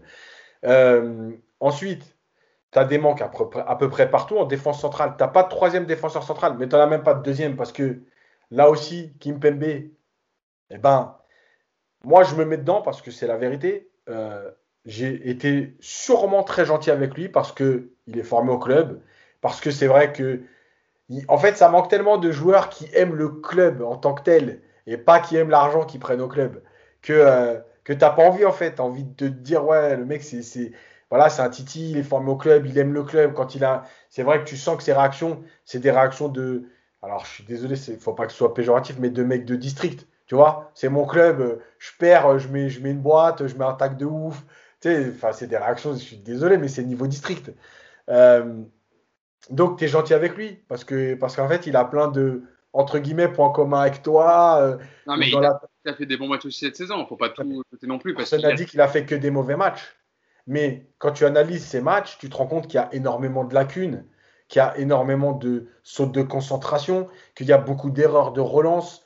Euh, voilà, je te dis pas qu'il est mauvais. Moi, je dis qu'en fait, bien soit, soit, tu lui mets un concurrent et en gros, lui, il s'élève pour euh, progresser, mais en fait, faire de Kimpembe ton titulaire intouchable, genre il n'y a que lui avec Marquinhos, je pense que c'est pas une bonne idée. Voilà. C'est ça que c'est ce que je dis aujourd'hui. Euh, bref, donc la politique sportive, ça se pense, ça se travaille, et ça se travaille pas au mois de mai, et ça se travaille pas d'un coup comme ça en se disant bon qu'est-ce qu'on fait Kurzawa? Tiens, donne-lui 4 ans, parce que je crois que là on va être en galère, donne-lui 4 ans à Kurzawa, double-lui son salaire, de toute façon il a un petit salaire, double-lui son salaire, c'est pas grave. Qu'est-ce qu'on fait avec lui? Euh, Tiens, bah, Draxler, il est en fin de contrat. Ouais, mais il n'y a pas de joueur sur le marché. Bon, bah vas-y, donne à Draxler 3 ans. C'est pas grave. Non, mais c'est pas possible de gérer un club comme ça. Ce club est mal géré de bout en bout, de haut en bas. Euh, et effectivement, et pour terminer sur la, politique sportive avec Pochettino, j'avais fait un papier il y a quelques mois sur Tourelle avant qu'il parte. Un directeur sportif, il discute avec l'entraîneur. Il n'a pas à euh, répondre aux exigences de l'entraîneur en termes de joueurs, parce que comme l'a dit Nico tout à l'heure, là, Pochettino, ça se passe moyennement. Dans six mois, c'est la catastrophe. D'accord? Tu dois le virer. Le mec t'a demandé Aurier, t'as demandé, je euh, je sais pas qui, trois, les trois, quatre joueurs, tu les as fait venir. Mais qu'est-ce que tu fais avec ces joueurs qui sont voulus par Pochettino? Une politique sportive, elle se pense par le directeur sportif, en accord avec l'entraîneur. Parce que normalement, le choix de l'entraîneur doit correspondre à l'effectif que tu as. Et c'est pour ça que rien ne va. Dans, ce, dans cette équipe et dans ce, PSG, tu as des joueurs qui correspondent à un foot de transition. Tu as des joueurs qui correspondent à, une, équipe, une équipe en bloc bas. Tu as, une partie des joueurs qui correspondent à une équipe en bloc haut avec de la possession. En fait, tu peux pas jouer. Voilà, c'est aussi simple que ça. Tu peux rien mettre en place euh, ou des trucs très basiques, tu vois. Mais tu peux pas aller sur une idée de jeu. Et aujourd'hui, moi, je suis désolé, Leonardo. Je, pense que ces dernières interviews sont pas bonnes. Elles sont pas dans le bon timing. Mais en plus, aujourd'hui, il s'est trompé sur le dernier mercato. Voilà, il y a trop d'erreurs. Et tu as aujourd'hui plein de joueurs euh, il va falloir les vendre, mais comment les vendre et à qui les vendre? Mm. Après, on aura évidemment, on peut dire en parler un peu. On aura le temps d'ici la fin de saison de voir qui partira, qui partira pas. Mais euh, nous, sur, ces, sur, sur Draxler et Forenzi, euh, sur les infos qui sont tombées, donc qui devrait, parce qu'il est quand même plutôt bien renseigné, Fabrizio Romano. Donc s'il annonce, c'est que ça devrait se faire. La prolongation de Draxler de, jusqu'en 2024 et le retour de Forenzi, ça te paraît comment juste? Il y en a un des deux. Attends, excuse-moi, excuse-moi. Oui. Juste Draxler, on va, on va faire du Draxler, c'est-à-dire que l'action qu'il fait hier, on va toujours se dire Ah ouais, mais Draxler, quel joueur quand même. Et ah, mais ah, mais c'est magnifique quand même ce qu'il fait. Ouais, c'est ce que tout le monde dit. Ah, oui, c'est ça. C'est-à-dire qu'à chaque fois, Draxler, on va se dire Ah, quel joueur quand même. Mais après, il se passe plus rien. non, mais Yacine, tu es d'accord aussi sur le fait que Neymar, beaucoup de fois, ne sert pas hier. Parce ah oui, oui, non, mais, mais je l'ai dit tout à l'heure. N'a euh. pas aidé hier à la victoire du PSG. Mais il y a un paquet de fois où il est tout seul, il est à côté. Et Draxler, lui, quand tu veux faire la passe, il a fait la passe. Mais c'est sûr que si tu lui donnes pas le ballon, alors ok, on pourrait me dire, il fait pas, fait peut-être pas les efforts défensifs, effectivement, c'est pas un joueur on connaît, etc. Mais sur le fait quand tu es en phase offensive et que tu attaques, bah, Draxler, un paquet de fois hier, il est oublié il est pas servi, malheureusement. Mousse, sur, sur les deux transferts, que dire? Qu'en penses-tu? Non, sur Draxler, je suis pas d'accord avec Yacine parce qu'il y a la volonté du Paris Saint-Germain aussi. Alors évidemment, c'est pas pas sportif, mais il y a la volonté du PSG de, ne pas laisser un joueur libre qui a un peu de valeur. Euh, il a quel âge, Draxler? Il a 28 ans 27, euh, 28 ans, je crois, c'est ça Tu sais pas, Hugo C'est honteux, Hugo. C'est comme si moi, je connaissais pas le numéro de maillot de Baker. C'est aussi... 27, mais 27 ans. Donc moi, je pense que je pense qu'on se dirige plus vers ça, en fait. C'est que Leonardo. Alors après, euh, Leonardo, peut-être qu'il travaille pas assez aussi. Euh, ça, je te rejoins là-dessus, mais on en reparlera dans une autre émission. Je vous expliquerai un peu le fonctionnement. J'ai eu quelques infos là-dessus c'est pas terrible. Euh, mais, là, mais sur la prolongation de, de Draxler, oui, c'est ça en fait. C'est que tu ne veux. Tu as, vécu économiquement une année difficile. Tu ne peux pas te permettre de te séparer d'un joueur qui a quand même une petite valeur euh, comme Draxler. Et Kurzawa, c'est pareil en fait. Quand Kurzawa il est prolongé, euh, normalement il a, il, a, il a un accord avec Arsenal, il peut signer en première ligue tranquillement. Et puis finalement, euh, on revient, on lui double son salaire. Mais sachez quand même que quand on double le salaire de Kurzawa, il est toujours dans la fourchette basse des salaires. Lui, il était à 230, 250 000 euros par mois. Il est passé de ça à 400 ou 500 mais ça reste en dessous quand même. Non, mais vraiment, moi, moi, mais c'est factuel. Hein. Après, je sais, je, si vous voulez. C'est pas, c'est pas de ce que tu dis que tu rigoles, mais c'est la fourchette. Je sais. 500 000 avec les matchs qu'il fait, quoi. Bah oui, mais au PSG, euh, c'est la fourchette basse des salaires, tu vois. C'est, malheureusement, c'est un fait. Et, et, et donc Kurzawa, c'est pour ça qu'on l'a prolongé, c'est parce que t'as pas d'enveloppe pour recruter. Euh, il te faut un latéral, t'as Bernat et tu te dis bon, pour faire la doublure en Ligue 1, Kurzawa, ça devrait suffire. Pour Draxler, c'est à peu près la même. Ouais, bah, malheureusement. Pour Draxler, voilà, moi je trouve que c'est voilà, c'est un peu dur parce que c'est un joueur qui va pouvoir rendre des services. Encore une fois, il est jeune. Ça c'est pas parce que tu le prolonges de 3 ou 4 ans qu'il va, qu'il va faire 3 euh, 4 ans au PSG aussi. Il faut aussi, il faut aussi se projeter et se dire, bon, même s'il joue encore l'année prochaine, si tu veux t'en séparer, au moins, il lui restera deux ans de contrat et tu pourras en tirer quelque chose. Kurzawa, sans doute qui sera placé dans la, liste des transferts cet été. Et si on arrive à le vendre euh, un bon prix, si tu arrives à récupérer entre 10 et 15 millions d'euros, eh ben, tu seras finalement content. Tu te dis, bon, bah, c'est au moins ça de récupérer. Et peut-être qu'avec cette somme-là, tu vas pouvoir euh, recruter un, meilleur latéral et pourquoi pas chercher dans le marché euh, franco-français. Donc moi là-dessus, je suis pas, ça me choque pas la prolongation de, de Draxler. Honnêtement, ça, ça, me choque pas. Oui, il a pas fait de très bonnes saisons ces derniers temps. Cette, cette année, c'était par intermittence. On a vu que Tuchel au début lui avait donné sa chance, puis finalement il l'avait remis sur le banc. L'arrivée de Pochettino, ça l'a remis un peu en selle parce que ça, ça en a fait la doublure de, de Neymar lorsque celui-ci était, était, n'était pas disponible. Et que parfois il a, il a quand même sorti des, des bons matchs. Ça, ça va rien te coûter. Je crois que d'après ce que j'ai lu, il a même accepté de baisser un peu son salaire. Donc là, là, là-dessus, c'est quand même, pas mal. Maintenant, c'est pas un joueur titulaire. Enfin, dans, l'esprit de Pochettino euh, et, même de, de, de, des, autres, coachs qui l'ont précédé, ça a jamais été un titulaire. Pour remplacer, c'est bien.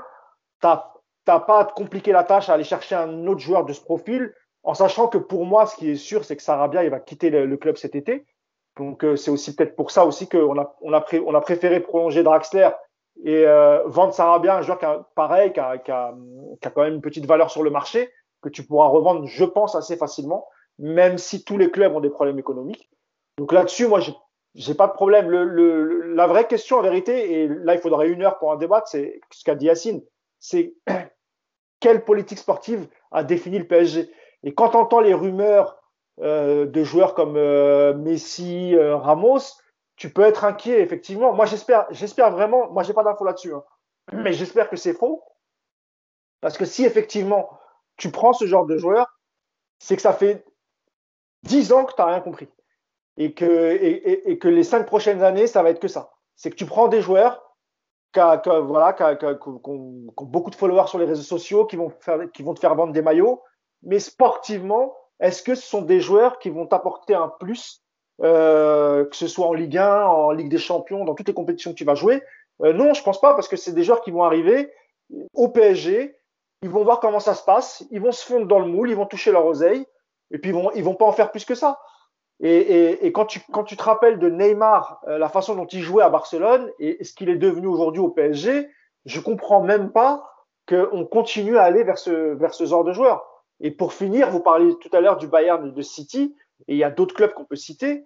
Euh, ces clubs-là n'ont jamais ciblé ce genre de joueur.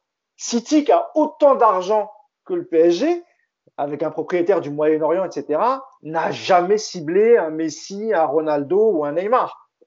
Voilà. Si, ont, Messi, il, a quand même ils... pas été loin de signer à City à un moment donné. Mais... Oui, mais ça, c'est là, c'est à la fin. C'est quand euh, c'était la, la, la, enfin, c'est cette, cette, cette, année qu'on en a parlé.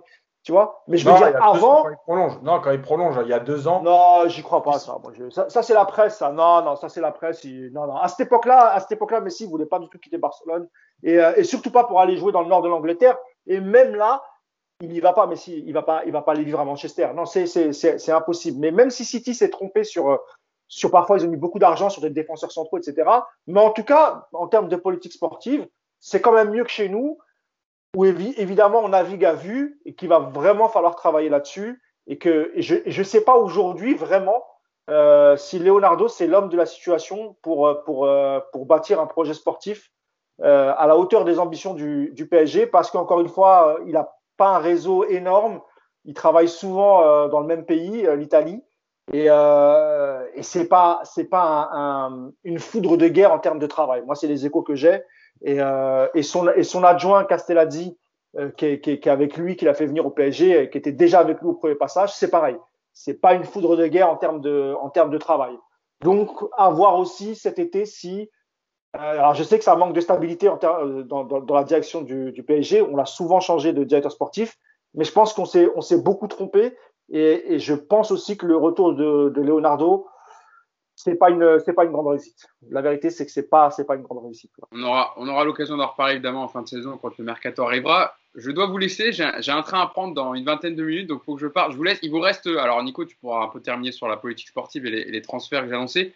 Il vous restera le calendrier à aborder hein, avec euh, cette demi-finale de Coupe de France euh, mercredi à 21h contre Montpellier et puis les deux derniers matchs de Ligue 1. C'était le dernier thème du podcast.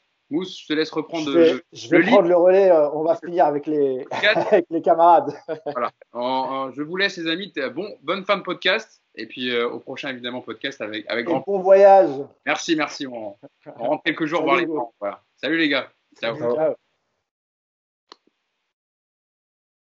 Voilà, on se retrouve à trois. On va, on va finir tranquillement ce, ce, podcast. Et du coup, je vais te donner la parole, euh, euh, Nico, sur la politique sportive. Et t'en parleras aussi, Yacine. Ce que je disais juste avant, justement, sur les choix sportifs de certains clubs de, de, de privilégier l'aspect collectif, équilibrer un peu l'effectif, ce qu'on n'a pas su faire au PSG. Et euh, est-ce qu'on peut déjà d'ores et déjà tirer un bilan, Nico, du, du travail de Leonardo depuis son retour à l'été 2019 Est-ce que tu es d'accord avec moi quand je dis que jusqu'ici, c'est plutôt un échec? Alors, je parle pas du... Parce que souvent, les gens je finis parce que c'est en parallèle de ce que disait Yacine sur un peu les, supporters nouvelle génération qui, vont te dire oui, mais euh, depuis qu'il est revenu, on a fait demi-finale et finale. Est-ce que ça a un lien euh, ou, tu es d'accord avec moi et tu dis finalement la politique sportive du PSG depuis le retour de, Leonardo, elle s'est s'est pas beaucoup vue. Je vais rebondir sur, sur, sur ce que tu as dit, Mousse. La politique sportive, elle peut pas être bonne à partir déjà du constat que tu navigues à vue. C'est pas possible.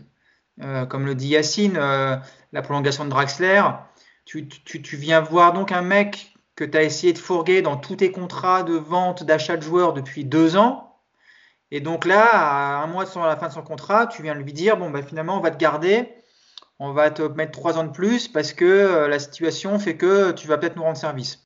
Déjà, rien que de ça, déjà, je vois pas trop comment tu peux t'attendre à avoir un, joueur qui va être, euh, qui peut t'apporter vraiment quelque chose de fort. À voir, mais sur ce que j'ai vu depuis deux ans, Drexler, le message qu'on lui envoie, c'est on compte pas sur toi, mais on va te garder parce qu'on n'a pas le choix.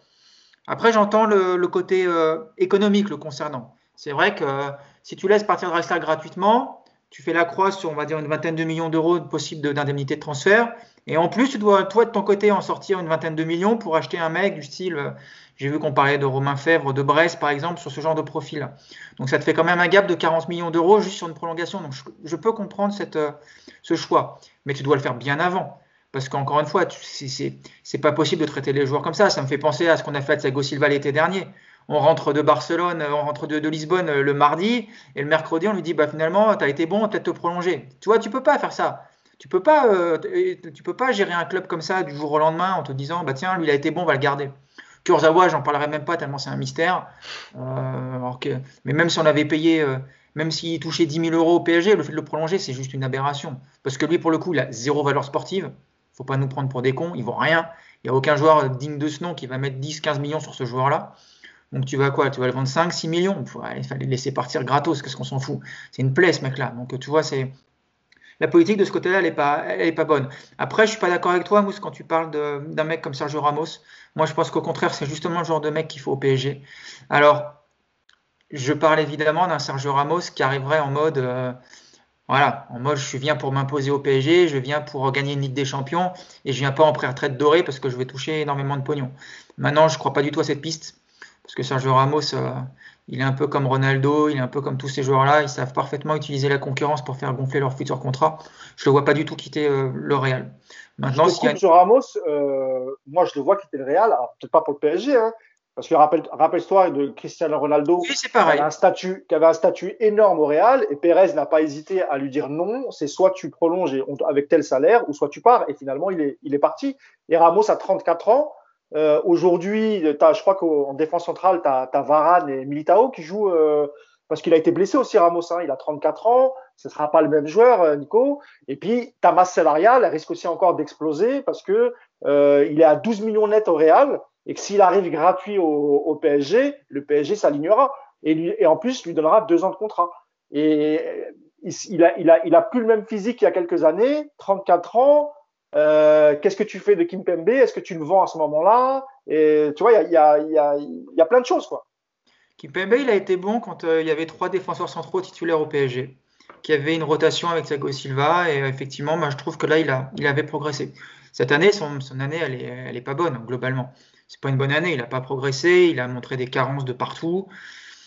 Moi, je trouve que c'est pas une bonne année pour Kimpembe. Et encore une fois, moi, un mec comme Sergio Ramos qui signe au PSG, j'applaudis dès demain et je serais ravi. Bon, après, ça sera peut-être pas, mais euh, pour moi, c'est justement le genre de mec qui sera capable sur le terrain de dire à un mec comme Neymar, bah, t'es gentil, bonhomme, mais euh, on se prend des vagues parce que tu défends pas, donc bouge-toi le cul. Moi, je pense que Ramos, il a ce caractère-là. Après, euh, ce ne sont que des suppositions et comme je tu pense que lui, il arrive du Real, il arrive dans un vestiaire qu'il connaît peu, enfin, il connaît les joueurs, mais c'est pas son vestiaire, et que que de par son aura, il sera capable de dire à, à Neymar, oh, euh, non, mon grand, moi, j'y crois pas. C'est un joueur Mousse, que... Mousse, Mousse, putain, ouais, on parle d'un mec qui a tout gagné. Tu vois, on va pas, on va pas comparer. Non, mais Là, on est en train de comparer un mec qui brille parce qu'il fait des dribbles en 1 contre 1 et qu'il a du monde sur les réseaux sociaux et qui joue à Fortnite la nuit, à un mec qui a tout gagné sur le terrain. Euh, Je- la, mais c'est- mais la c'est- légitimité je- je- sportive entre un Ramos et un Neymar, mais il n'y a, il y a- il y a- il y a aucune comparaison. Ah, Là-dessus, je suis d'accord avec toi. Mais moi, je te dis que en, en débarquant dans le vestiaire du, du PSG, euh, Ramos n'osera pas faire ce qu'il faisait euh, au Real parce que moi, je pense qu'il va rentrer dans le moule comme tout le monde. C'est la Ligue 1. Il va dire voilà, c'est un championnat. On va attendre tranquillement les, les matchs de Ligue des Champions et que et, et qu'il va, il, va, il va rentrer dans le moule du vestiaire du PSG. Il va prendre son argent et il va pas aboyer sur Neymar parce que Neymar ne lâche pas le ballon. Moi, j'y crois pas une minute parce qu'il arrive à un âge, il a 34 ans, ce sera sans doute son dernier contrat, il va pas se faire chier à jouer le, le justicier. Moi, j'y crois pas. T'as vu, euh, t'as vu Ibra comme il se comporte quand il arrive à Milan? C'est son dernier contrat. Il en a rien à foutre. T'as vu un petit peu le bordel qui s'est. Non, mais t'as vu le bordel qui s'est qui s'aime au Milan? C'est pas il, a, il est arrivé, il a, il, il calmé tout le monde. Il a remis tout le monde euh, au pas. C'est pas le même effectif, Nico. C'est pas, c'est, des joueurs moyens qui, enfin, sans, sans manquer de respect au, au Milan AC, mais c'est pas le même effectif que le, que le Paris Saint-Germain. Je, bon, après, je continue, hein, Nico, mais, euh, Non, moi, non, non. mais j'entends ce que tu dis. Mais alors, dans ce cas-là, il n'y a aucune solution. À court terme, il n'y a aucune solution. C'est-à-dire qu'il y a aujourd'hui, tu as donc un effectif qui est complètement euh, sous la.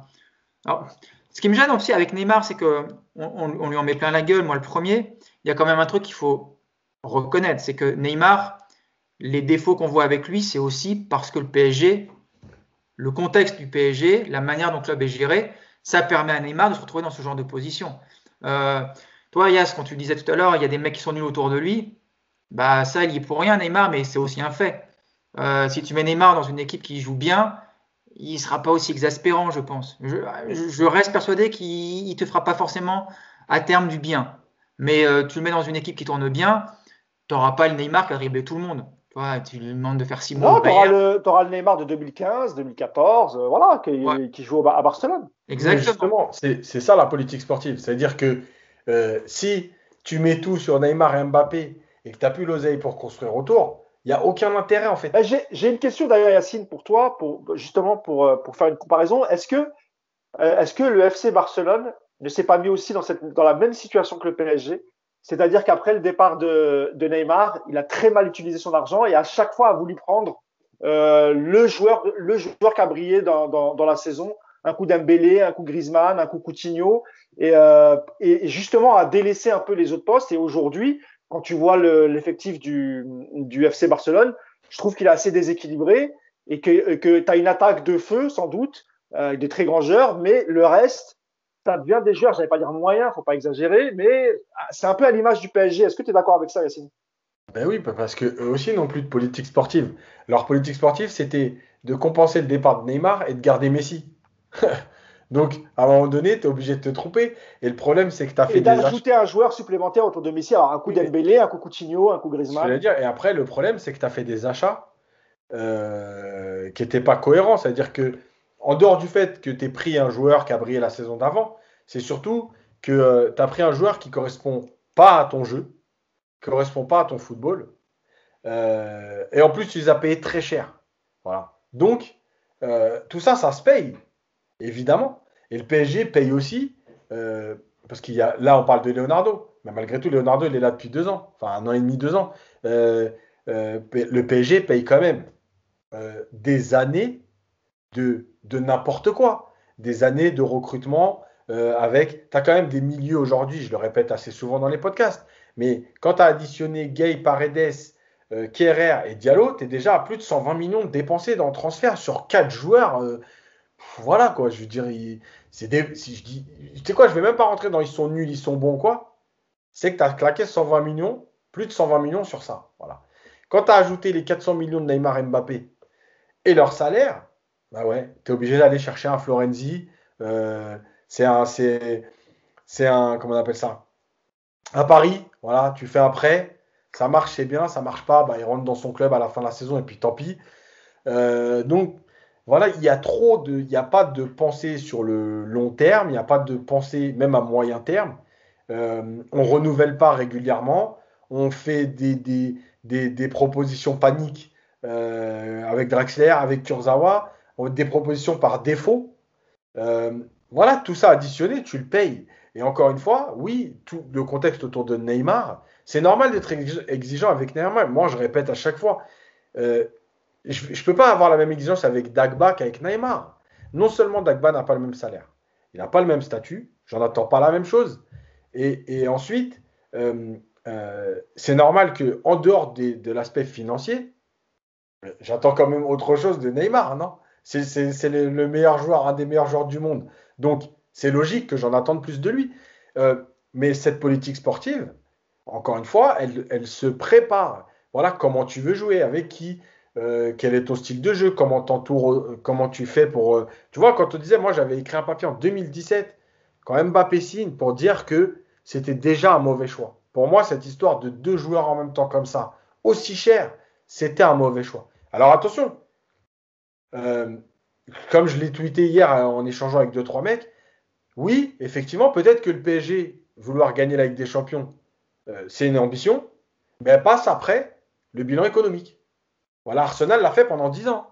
Arsenal a demandé à Arsène Wenger de faire gagner de l'argent au club, de rentabiliser le stade et de se qualifier pour la Ligue des Champions. On lui demandait rien d'autre, pas de titre, rien du tout. C'est aussi une façon de voir le football. Et le PSG, quand tu vois qu'aujourd'hui, ils sont quand même rentrés dans les 50 euh, entités sportives euh, qui rapportent le plus d'argent avec la plus grosse progression, bah, effectivement, de ce côté-là, tu peux rien dire. Donc ça a marché économiquement. Euh, bah, justement, justement, tu parles de ça, et Nico, je, reviens vers toi. Est-ce que le problème, finalement, on en a souvent parlé, le problème, c'est au-dessus c'est qu'on a en fait on a on a un président qui évidemment euh, le monde du foot c'est pas c'est pas sa spécialité. Nasser Khalifi c'est un grand connaisseur du, du football. Et est-ce que est-ce que le problème il, il, est pas là? Et est-ce que au bout de dix ans peut-être il faudrait partir sur un autre cycle, installer des, des, des gens à la tête du PSG euh, qui connaissent vraiment le foot? Euh, quand tu quand tu vois un peu la, la, la, la structure du Bayern, tu as beaucoup d'anciens joueurs, euh, mais de, de, toute génération. Hein. Tu as des joueurs euh, des années 70, tu as des joueurs des années 90, 2000. Et, euh, et, chez nous, on voit, très peu ça. On a effectivement un ancien joueur, c'est Leonardo, mais qui est directeur sportif. Mais quand tu prends la carrière de dirigeant de Leonardo, par tous les clubs où il est passé, il n'y a pas de réel succès, à part le premier passage, son premier passage au, PSG, euh, en 2010-2011, enfin 2011 plutôt. Mais en dehors de ça, et même, je ne sais pas si vous vous rappelez de l'expérience qu'il avait en Turquie, euh, ça a été catastrophique. Et en fait, ce qu'il a fait, c'est qu'il est parti chercher des joueurs français un peu, tu vois, des joueurs de ballon. Il avait pris des Nasri, des, euh, des Jérémy Ménez, etc. Et puis le club, il a sombré et, je crois qu'il a ça, ça. Il a même pas fait une saison. Hein. Il s'est fait, il s'est fait virer. Au bout, voilà, il s'est fait virer au bout de quelques mois. La politique sportive était désastreuse. Leonardo, son premier passage, le bilan, c'est qu'il avait une enveloppe illimitée au niveau de recrutement. il a été cherché. Il a été cherché. il, a, il, a, il a, à part Verratti, qui nous ont sorti d'on ne sait où, le reste, quand on te dit que tu as un fonds illimité et que tu peux aller te payer Ibra et Thiago Silva, pour moi, c'est pas un gros coup. C'est, c'est, je comprends, tout le monde est capable de faire ça. Aujourd'hui, effectivement. Mais là, on, va, on va pointer du doigt et tu connais, tu connais mieux. Nico, Nico, quand je dis ça, je dis dans le sens où il a réussi quand même, c'était pas évident de les persuader. Alors tu peux les persuader avec de l'argent. On a doublé le salaire de, de, qui touchait 100 000. On a fait la même chose avec Ibra qui touchait 600 ou 700. Donc forcément, euh, quand tu lui dis euh, tu vas plus toucher 600 mais 1 million 2, tu m'étonnes que tu arrives à les convaincre les mecs. Toi, pour moi ça c'est pas des gros coups ça. C'est des trucs voilà, tu es puissant financièrement, tu signes des gros joueurs. Voilà, ça c'est facile. Mais euh, aujourd'hui, le problème du PSG, c'est qu'il n'y a pas une cellule de recrutement, surtout. Regarde, je parlais ce matin avec un mec sur Twitter qui me parlait de Caio Henrique à Monaco. 8 millions d'euros, il a coûté. Le gars, quand il débarque, il n'est pas connu. Arrivé, tu te rends compte que c'est un très très bon joueur, un bon latéral. Le PSG aujourd'hui n'a pas la capacité d'organisation de sortir de, ce genre de, de transfert. Le PSG n'est pas capable. Est-ce qu'il ne faut pas changer au-dessus, comme l'a fait euh, Mais c'est pas au-dessus, c'est en, C'est en dessous là pour le coup. C'est-à-dire que tu ne peux pas confier le recrutement à Leonardo et son adjoint, parce qu'il n'y a, que, a que les deux qui recrutent, sachant que tu n'as plus, plus, le même argent qu'avant. Leonardo, donc aujourd'hui, comme le disait Yacine, ça va être des paris. Il va aller chercher des joueurs qu'il connaît, qui sont soit en échec, soit en fin de contrat, soit on ne sait pas trop, et il va pas les payer trop cher. Mais aujourd'hui, le PSG n'est absolument pas capable d'adénicher comme le Bayern avait déniché un Davis, par exemple. C'est pas possible. Qui, va nous l'amener sur le plateau? Il n'y a plus de cellule de recrutement au PSG. Donc c'est pas Leonardo qui va aller faire le tour d'Amérique du Nord pendant six mois et qui va venir avec une liste de 10 joueurs en disant voilà, j'ai ciblé 10 mecs. C'est pas son travail aujourd'hui, Leonardo. Donc il est là le problème. Mais là, c'est pas en haut, c'est en bas. Alors voilà, déjà la base de, ta, de ton recrutement, elle, est pas bien organisée, ta cellule. Il y en a non, pas. mais je veux dire, quand je te Et après, ça, oui, le président, je comprends. Et évidemment, c'est ça que je te parle. C'est lui alors- qui met en place, c'est lui qui met en place un directeur sportif. Il y a, il a- il y a une hiérarchie. Et quand tu connais le foot, peut-être que voilà, tu aurais peut-être eu d'autres choix. euh, tu serais peut-être parti chercher un, un directeur sportif, je sais pas moi, du style de Monchi à, à, à Séville. Et, et je sais même pas s'il serait venu le pauvre, parce que il- je pense qu'il connaît les conditions de travail au PSG. ça correspond à- pas au PSG. Voilà, ça correspond pas au Qatari actuel.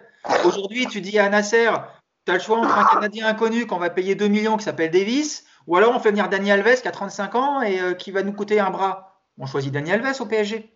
Parce que Dani Alves, c'est ton image, encore une fois, n'oublions pas. La différence entre le, Qatar et, euh, et, euh, Abu Dhabi sur City, c'est l'image. Le PSG est un club de soft power pour le Qatar et rien d'autre. Aujourd'hui, gagner la Ligue des Champions, c'est le bonus. Mais c'est pas ça qui va changer quelque chose. Tu crois que ça va. Les gens, ils parlent d'accident industriel parce que le PSG gagne pas la Ligue 1 cette année. Mais, mais jamais de la vie. Jamais de la vie. Ça va rien changer. Et si dans trois mois, tu signes Messi, tu- je peux dire que les Qataris, avoir perdu la Ligue 1, ils, ils, ils- ils en auront rien à foutre. Eux, c'est l'image. Et donc, il est là le problème aujourd'hui du PSG. Il est vraiment là. Et mettre un mec qui connaît le football, si tu veux, à la place de Nasser, pourquoi pas? Mais ça va changer quoi? Ça va rien changer. La directive, ce sera toujours la même. La directive du Qatar, ça va être fais-nous fais -nous briller ce club, fais-nous parler, et pas forcément de fais-nous un projet cohérent. On n'est pas capable au PSG de faire ce qu'ils ont mis en place avec Guardiola à City aujourd'hui, par exemple. C'est pas possible. Je vois pas aujourd'hui le PSG passer 5 ans à acheter des mecs peu connus ou pas connus du tout et de commencer à mettre en place un projet qui va aboutir 5 ans après. C'est impossible au PSG de faire ça. D'ailleurs, d'ailleurs, à City, euh, il y a beaucoup de joueurs qui, jouaient en première ligue dans des équipes un peu moins huppées, qui n'étaient pas du tout dans le top 5 ou dans le top 6. Ils n'ont pas hésité. Est-ce que aussi le problème, Yacine, c'est que le, le PSG dénigre le marché franco-français et qu'il y y a beaucoup de talents en France, euh, en Ligue 1, parfois même en Ligue 2, des jeunes joueurs que tu pourrais, tu pourrais essayer de prendre, prêter, euh, tu vois, de leur donner un peu plus d'expérience. Et finalement, tu as l'impression que tu, tu vises que des joueurs ou des noms ou tu vas viser un joueur à partir du, du, moment où son nom est cité dans la presse européenne et tu vas, tu vas te greffer à d'autres clubs pour le prendre. Mais comme l'a dit Nico, pas de cellule de recrutement, pas d'idée, pas de scout. Euh, et, les joueurs du, championnat de France sont très très peu regardés au, au Paris Saint-Germain. Bah, bien sûr, mais en fait, c'est encore une fois, c'est un résumé de tout ce qu'on a dit. C'est-à-dire que si tu n'as pas de cellule de recrutement, comment tu fais pour repérer des joueurs en Ligue 1, en Ligue 2 C'est-à-dire que tu vas juste entendre parler. Là, je suis persuadé que l'histoire de Fèvre, c'est euh, le joueur un peu euh, médiatique de la saison, un peu révélation à Brest. Il a fait un bon match contre toi, tu t'intéresses à lui. Voilà, mais c'est pas comme ça que tu travailles. Euh, quand, tu, quand tu travailles sérieusement, tu as des fiches sur les joueurs, tu vois. On peut prendre l'exemple. Campos, c'est quand même le mec qui a, qui va, qui va, parce que c'est pas encore officiel, qui aura construit les deux dernières équipes qui ont pris le titre au PSG. D'accord? Euh, Campos, c'est quand même le mec qui a pris Bourak. Alors, encore une fois, on se calme parce que je l'ai tweeté comme d'habitude, les mecs premier de la team, puis au premier degré qui a démarré. J'ai tweeté, c'est au début de saison, si je te dis tu prends Bourak ou Icardi, normalement le mec qui te pose la question, tu lui mets une grande gifle dans la tête et tu lui dis vas-y arrête de parler avec moi parce que là on, là on parle pas du même football. Mais évidemment, je le dis, Bourak ou Icardi, oui 99% des gens en plus, il fallait suivre le championnat turc, etc. Tu prends Icardi, il n'y a pas de problème. Mais en fait, c'est ça aussi le recrutement. C'est pas une trouvaille de Campos, hein, parce que moi j'ai entendu son agent euh, à la radio. C'est, oui, mais il a été proposé. Oui, mais Alors, il, a, il, a, été proposé à Lille. Oui. Ensuite, il est parti en Turquie le, le voir. Oui, mais c'est dire pas, même... c'est, pas une trouvaille. Hein. Enfin, c'est, pas lui qui a dit je, je, l'ai, vu. Voilà. Non. Mais après, c'est, vrai, tu as raison. Il a parce qu'à priori, Là, il avait il a... d'autres offres en. Europe. Et il a réussi à lui vendre le projet de Lillois, ça c'est vrai. Bien sûr, mais justement, il aurait pu lui dire, il aurait pu dire, vas-y, euh, dégage avec ton Bourak, comme Vincent Labrune l'a fait avec Ferrat et Marez en disant, euh, nous, on est Marseille, on prend pas des joueurs de l'USMA d'Alger. Voilà, il aurait très bien pu lui dire ça. Euh, il a fait, il a 35 ans, il a fait toute sa carrière en Turquie. Écoute, remballe avec ton joueur. Donc déjà, il a été le voir, il l'a pris, il l'a convaincu, etc. Bref, le recrutement, c'est ça. Et il y a plein de joueurs, même à Lille. hein, Aujourd'hui, les latéraux, euh, voilà, le travail, il est là. Leonardo, on l'a dit à chaque fois. Et encore une fois, ça ne veut pas dire qu'on est anti ou pro Leonardo. Moi, encore une fois, je suis, pour le PSG, je m'en fous Leonardo. Et j'ai annoncé au début de l'année, on en a parlé souvent, Mousse, que de toute façon, Leonardo, c'est pas un mec qui reste longtemps. Et que déjà, il y avait dès septembre l'idée que c'était son dernier mercato pour l'été 2021 et qu'il partirait ensuite. Donc, genre rien à foutre de Leonardo en fait. Le seul truc, c'est que le travail, c'est ça. Le travail, c'est une cellule qui, qui, va avoir des matchs. Et oui, en France, il y a des joueurs, je pense, euh, à aller chercher. Parce que aujourd'hui, tu as les deux latéraux de Metz ou tu as Klaus à, Lens qui ne feraient pas du tout tâche par rapport à l'effectif du PSG. Et, encore une fois, on ne te demande pas de prendre ces joueurs-là, par exemple, en numéro 1. Tu as Bernat. Tu prends euh, Delaine, qui est à Metz. Le mec, il te fait la saison. En remplacement de Bernat il s'affirme, il prend, il prend de la confiance, il progresse et ça devient un vrai concurrent. Tant mieux. Sinon, eh ben, tant pis. Mais en tout cas, il ne fera pas pire que Kurzawa. Vas-y, ouais. Attention, ouais, ouais. Attention le, poste est, le poste est délicat. Hein. Attention. Hein. Tu es, es, sur la ligne. Attention. Non, moi, je, ce, que, ce, que, je voulais dire, Nico, pour rebondir là-dessus, c'est est-ce que le PSG n'a pas été refroidi aussi par quelques, quelques joueurs franco-français enfin, qui, qui, jouaient dans le championnat de France, mais qui ont été quand même des flops? Et je pense à Lucas Digne, bah, Kurzawa, on en a parlé. Henriet, dans une certaine mesure, même si parfois il avait fait quand même des bons matchs, même si je sais qu'Yacine euh, ne sera pas trop d'accord. Mais est-ce que le PSG aussi n'est pas refroidi par ça? Il s'est dit voilà, on a essayé, finalement ça ça, ça, ça, ça jamais fonctionné. Et donc nous, on veut quand même aller voir ailleurs, prendre des noms ou prendre des joueurs dans des championnats euh, plus relevés que la Ligue 1. Euh, non, tu peux peux pas raisonner comme ça. Si, si tu es refroidi par, euh, si es refroidi par Digne et son passage au PSG, tu dis quoi de, de Kerrer? Que tu as payé euh, un bras et que ah, tu oui, payes. oui, Enfin, tu vois, tu, il y a un moment comme, non, mais comme le dit Yacine, il y a un moment où l'idée c'est pas de recruter un mec en France que tu vas payer 80 millions, que tu vas propulser titulaire sans aucune expérience en disant bon bah maintenant on va voir s'il est capable. Non, tu prends des doublures. Là on a, j'ai eu pas mal d'échanges hier, je me suis, j'en ai pris comme il fallait. Exactement. On va parler de Kamavinga. Mais tu vois, aujourd'hui, déjà, Kamavinga, on va mettre de côté le, le, le, côté financier. On va, on va faire comme si ça n'existait pas, si, même si c'est cher, on va, on va, on va oublier ça. Aujourd'hui, tu décides de prendre Kamavinga au PSG. Moi, je veux bien. Le gamin, il a 18 ans, 17 ans. Je ne sais même pas s'il a ses 18 ans, pas encore, je crois. S'il a eu. Euh, il vient de les avoir, oui, exact. Est-ce qu'aujourd'hui, le PSG a travaillé sur Kamavinga en profondeur pour être capable de dire par rapport à son profil de jeu, par rapport à son mental, par rapport à sa marge de progression, par rapport à ses qualités. Est-ce qu'il est capable de dire le PSG, on va prendre Kamavinga parce qu'on pense qu'en le mettant avec un tel et un tel, ça peut tourner Non, on n'a pas du tout travaillé là-dessus. Aujourd'hui, le PSG s'intéresse à Kamavinga parce que ça a été l'espoir du foot français qui s'est révélé l'année dernière, qu'on en a commencé à parler au Real, qu'on en a commencé à en parler en Angleterre, et du coup, le PSG, oh là là, peut-être qu'on se positionne sur lui. Mais il n'y a pas de et aussi parce que parce qu'ils nous ont battus en finale de Coupe de France et je pense qu'il y a un peu de ça aussi. Mais, mais tu vois, c'est pas aujourd'hui. C'est pour ça que c'est ce que je disais hier dans mon tweet, c'est que j'espère que ce transfert ne va pas se faire à la fois pour le PSG, mais aussi pour le joueur. Parce que Kamavinga, tu le mets cet été au PSG, mais ça va être une boucherie. Il va se noyer, le pauvre gamin. Il n'a pas d'expérience, il va se retrouver dans, dans, dans le bordel actuel du PSG. Mais moi je, suis contre ce transfert cet été. Pour moi, c'est un joueur qui n'est pas aguerri au PSG actuel. Encore une fois, au PSG actuel. Si le PSG travaillait comme d'autres clubs européens, et notamment le Bayern, qu'on va prendre en exemple, parce que pour moi, c'est la référence absolue en termes de, cohérence sportive. Si tu travailles comme le Bayern, évidemment tu vas chercher Kamavinga. Parce que tu vas lui laisser le temps de, grandir, parce que, encore une fois, tu as analysé le profil du joueur et tu sais que tu vas pouvoir l'inclure dans ton projet. Mais il n'y a pas de projet au PSG. Il n'y a rien. Donc Kamavinga, tu vas le prendre. On n'a que des joueurs de complément au milieu de terrain. On va en rajouter un de plus. On va dire, bon, maintenant, démerdez-vous l'entraîneur. Allez, tu as 5 au milieu de terrain. On ne sait pas trop comment ils peuvent jouer ensemble, mais c'est à toi de le trouver, démerde-toi. Bah, ça, ça, avait fonctionné, ça avait fonctionné avec Verratti tout de même euh, au début de, de l'RQSI. C'était un jeune de, de, 18 ans. Il y a des anomalies. Pas forcément. Il y a des anomalies au PSG. Verratti est une anomalie. Mbappé est une anomalie. Il y en a combien des gamins de 17 ou 18 ans qui débarquent au PSG qui peuvent s'imposer? Les jeunes du, du, PSG qui sont là depuis 10 ans en formation, ils n'arrivent pas à s'imposer dans ce club. C'est pas possible. Et donc, Lo Celso qui est arrivé jeune, que je trouvais qu'il a été bien géré, parce que la première année, il avait été géré ça tranquillement, il a peu joué. Lo Celso, quand il est arrivé au PSG, euh, il, il, moi je trouve qu'il a été bien, plutôt bien géré, et c'était pas un mauvais joueur, Lo Celso. Mais non, mais.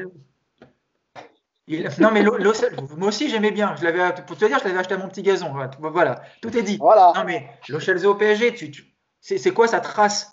C'est un bit total. C'est Non, tu peux total, pas le. Chelsea au PSG. C'est- Mais c'est quoi la trace de le Chelsea au PSG Dis- Dis-moi, c'est quoi sa trace? D'abord, il a, va- il, a, il, a, il a joué une saison et après, il s'est- après, il s'est fait jeter comme un malpropre parce que Tourelle n'en voulait pas. Mais euh, moi, je- il- il- la première saison, il arrive. C'est c'est- c'est un mec qui est ultra suivi. Là, pour le coup, il avait été suivi par la cellule de recrutement du, du PSG. Très bon gaucher, milieu de terrain. Il vient la première saison, Emery ne le fait pas beaucoup jouer, il le préserve, mais il le prête pas, il le garde avec lui. La saison d'après, il a fait des matchs super intéressants, il a joué un peu plus. Après, Tourelle arrive, ne veut pas de ce type de joueur et l'envoie à Tottenham. Alors, je dis pas qu'à Tottenham, c'est une, c'est réussite, hein, parce que c'est pareil, hein, il, a, il, a, il a pas trouvé sa place et, et il c'est pas un titulaire, indiscutable. Mais il y a eu parfois au PSG des paris, mais peut-être qu'après, ont ont- ont été mal gérés. Je sais pas ce que vous en C'est pensez. exactement ce que disait Yacine tout à l'heure. Tu fais venir des joueurs parce que c'est c'est c'est la période qui va te dire on va prendre un joueur, on va prendre un joueur, on va prendre un joueur. Six mois ou un an après, l'entraîneur il gicle et le remplaçant, et ben ce joueur-là il, il compte pas dessus. Lo Celso, exemple parfait, effectivement. Tu fais venir Lo Celso sous l'époque d'Emery et puis quand Tourelle arrive, deux ans après, il dégage parce que tu n'as pas de cohérence dans ton projet. Kamavinga, encore une fois, alors et bon, pour le coup là je vais du coup parler d'argent. Est-ce que tu mets 50, 40, 50 ou 60 millions sur un Kamavinga cet été, sachant que tu sais absolument pas comment tu vas le faire jouer, tu sais pas si l'entraîneur dans six mois il va compter sur lui, et tu sais pas si les joueurs autour de lui seront complémentaires. Tu vois, il n'y a rien qui est préparé. Et tu mets 60 millions là-dessus. Mais sauf que tu dois aussi en mettre 20 sur un latéral droit ou 30, 20 sur un latéral gauche, 40 ou 50 sur un défenseur central. Il va falloir remplacer le roi du barbecue devant parce que je, sais qu'on le dire, mais Icardi, il il peut pas rester au PSG. Il va falloir que tu trouves un ou deux milieux relayeurs parce que cette équipe du PSG, il n'y a pas de milieu aujourd'hui sur le profil qu'il faut. Donc, est-ce qu'aujourd'hui, tu peux te permettre de tâtonner sur des jeunes Français comme ça, que tu vas payer le prix fort, alors que tu as d'autres priorités? Il est là aussi le souci, tu vois. Et puis, il y a, aussi la partie vente, euh, Nico, parce que c'est effectivement, c'est des joueurs qui coûtent un peu cher, mais tu as aussi quelques, quelques joueurs que tu pourras revendre, récupérer un peu d'argent. C'est pas non plus, c'est pas non plus à perte. Tu vas aussi vendre. Mais là, le problème des ventes, les Yacine, c'est que Leonardo nous a prouvé sur deux étés que c'était pas du tout sa spécialité et qu'il n'a pas réussi à, j'allais dire, à se débarrasser. J'aime pas beaucoup ce mot parce que ça, ça reste des êtres humains, en tout cas, à, à faire partir des joueurs dont il ne, dont il ne voulait plus. Mais de toute façon, la première fois qu'il est arrivé aussi, hein, les ventes de, de Gamero et tout, c'est pas non plus des réussites. Hein. Donc, euh, Leonardo, c'est pas vendeur. Donc, oui, bah, moi, moi, je pense que de toute façon, le PSG. Euh, mais de toute façon, quand tu as une mauvaise politique sportive dans un sens, en général, elle, elle se vérifie aussi dans l'autre. Euh, quand ils ont vendu tous les jeunes un été, euh, tu as vendu tous les jeunes pour combler les petits trous, c'est-à-dire 10 par-ci, 15 par Non, mais tu sais, c'est des trucs d'épicier quand même. Ah ouais, mais il y avait, il y avait, ah bah non, il y avait, il y avait plus de, il y avait plus de 100 millions de ventes. C'était euh, la dernière année de, de, de, d'Enrique, pardon. Mousse, quand je, quand je te dis ça, c'est que on est en train de parler d'un budget de 800 millions. Si tu me dis le PSG, de, ils ont 250 millions de budget et qu'ils vendent pour 100 millions les jeunes, c'est, c'est bien. Mais quand tu as 850 millions, je suis désolé, ça c'est des trucs d'épicier. Tu as vendu 8 jeunes à 10, 12, parti gratter un peu. Excuse-moi de te dire que ah non, pas... je suis pas d'accord ah, là-dessus. Si, si, pas ah, bah, si. je te le dis. Alors, tu sais, si, bah, je vais te donner un ça. exemple. Attends, bah, je vais te donner juste un exemple. Tous les joueurs du PSG là, qui ont été vendus cette année-là, là, euh, les 10-12 millions, d'accord? Hannibal Mejbri, joueur de 16 ans de l'ACBB qui était en centre de formation à Monaco. Pas une minute en pro, d'accord? 16 ans. Il a été acheté 10 millions d'euros par Manchester United. Voilà. Le même prix que des joueurs du PSG qui avaient quand même quelques minutes. Alors, excuse-moi de te dire que 10 millions, je te le redis, ce sont des ventes d'épiciers au niveau football. Maintenant, tu les as fait, tu as, comblé les trous. As... mais c'est des, joueurs, c'est joueurs qui t'ont coûté zéro, enfin qui t'ont coûté la formation, c'est tout. Ah ouais, c'est pas, ah, tu peux pas. Quand, quand, tu vends, quand non, tu vends Arthur Zagré, qui a, qui, quasiment pas joué au PSG, ouais. tu le vends à Monaco euh, entre 10 et 15. Bah, c'est bien, moi je trouve. C'est pas bah, mal quand même. Tu vois. Mais il n'y a rien. On peut pas se plaindre de dire euh, euh, non. Moi je, je, je suis pas Je te le dis. Il n'y a rien d'extraordinaire. Je viens de te citer ah, un joueur qui a 16. Mais non. Je 15 millions, Augustin. 16 ans. Hey, qui Augustin. Pas une seule minute une seule seconde. Non, mais là, tu parles du marché anglais. Là, là, là, tu parles du marché anglais. On sait très bien que les Anglais sont un peu fous. Mais regarde, Augustin. Mais moi, je te parle il était pas bon, Augustin. M'en fous Augustin, il était pas bon. Ben non. Bah, si. ben non. Le, trans... bah, les si. mercato, Yacine. Non, le mercato, il faut connaître un petit peu comment ça fonctionne. Tu as des marchés non, qui sont un peu déréglés, comme la première ligue, qui sont capables de prendre des joueurs, comme tu l'as dit, 16 ans, 10 millions. Ça, on connaît parce qu'il y a beaucoup d'argent et que Manchester United, ces derniers temps, en termes de recrutement, on ne peut pas dire que ce soit le, la, la, référence. attends, Maintenant, alors, quand tu vends, laisse-moi finir. Laisse-moi finir. Quand tu vends Augustin entre 15 et 20 millions à Leipzig, quand tu es le PSG, c'est bien. Quand tu vends Zagre, presque 15 millions à Monaco. C'est bien. Wea, tu le vends 10 millions, il a fait une saison. C'est bien. C'est pas parce que c'est des petits joueurs et c'est des petites sommes qu'il faut dénigrer ça. Il faut, il faut aller trouver les clubs pour les vendre. C'est ça, Yacine. Tu vois non, mais non. Tu vois, tu l'as mal compris. Je n'ai pas du tout dénigré. J'ai dit, c'est des ventes Ah. forcées parce que tu as, euh, euh, tu avais un trou. Rappelle-toi, il fallait trouver 60 millions au départ. Ah oui, mais il, fa- il fallait. Bah oui. Et donc, c'est des ventes forcées. Tu n'as même pas le temps de valoriser ton joueur. Tu le vends 10 millions. 10 millions, c'est le prix d'un enfant de 16 ans. Et quand tu me parles du marché anglais, c'est comme si demain, toi, tu vends une voiture. Euh, euh, elle coûte 8000 euros. Tu as un russe, il vient, il te dit, je te donne 15 000. Tu vas me dire, ah ouais, mais c'est le marché russe. Mais genre, rien à foutre, moi, je l'ai vendu 15 000, je l'ai vendu 15 000. Qu'est-ce que c'est mon problème, ce soit un russe ou un anglais qui l'achète? Et je te dis qu'il y a un joueur de 16 ans, 0 secondes, en pro, il a acheté, acheté 10 millions. Est-ce que en France, tu vois ce type de deal?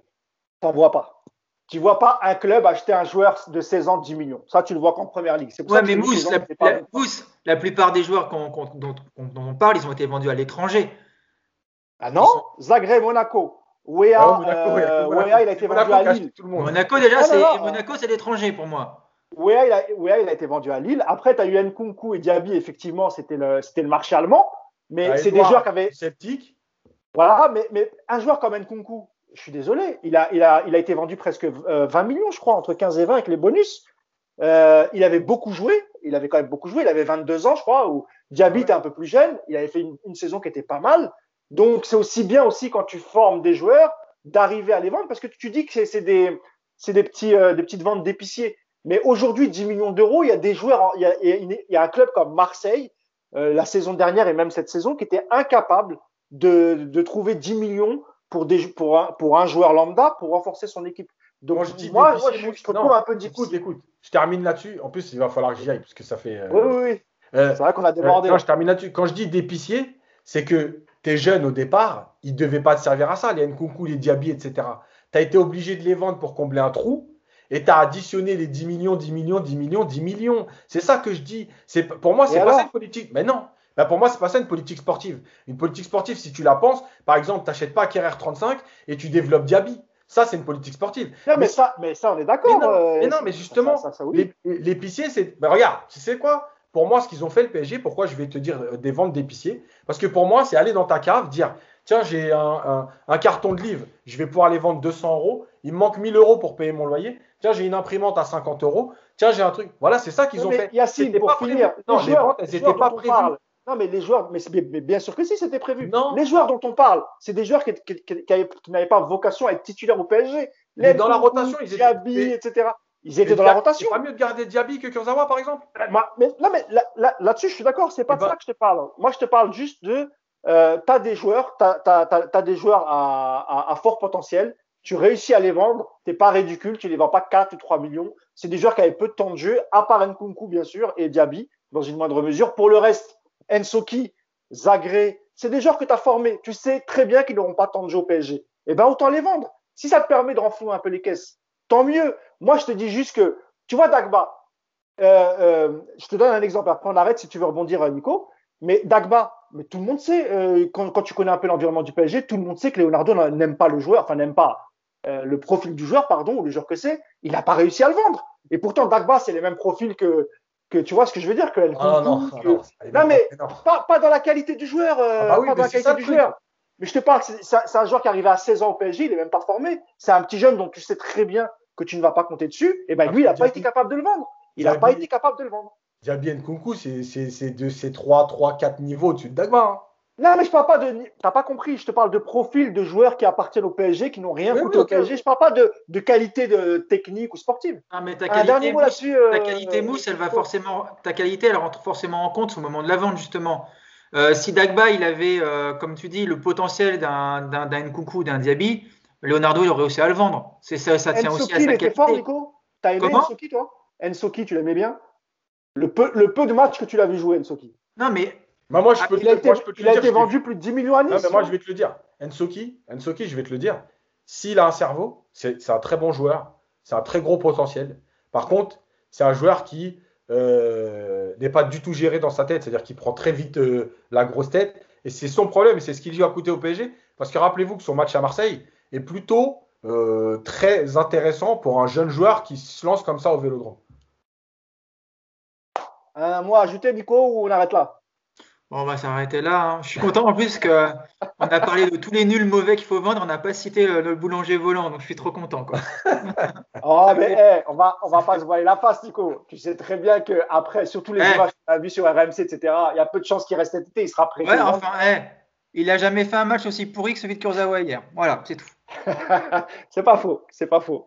Merci les gars, merci Nico, merci Yacine. Euh, et puis on se retrouve bah, peut-être jeudi après le, après le match de Coupe de France face à, Montpellier. Ah, peut-être on se dirige vers une 14e Coupe de France, on verra bien, mais euh, on croise les doigts au moins pour pas finir sur une saison blanche et au moins vivre une, une finale. Merci à tous et rendez-vous jeudi. Ciao Ciao. Ciao.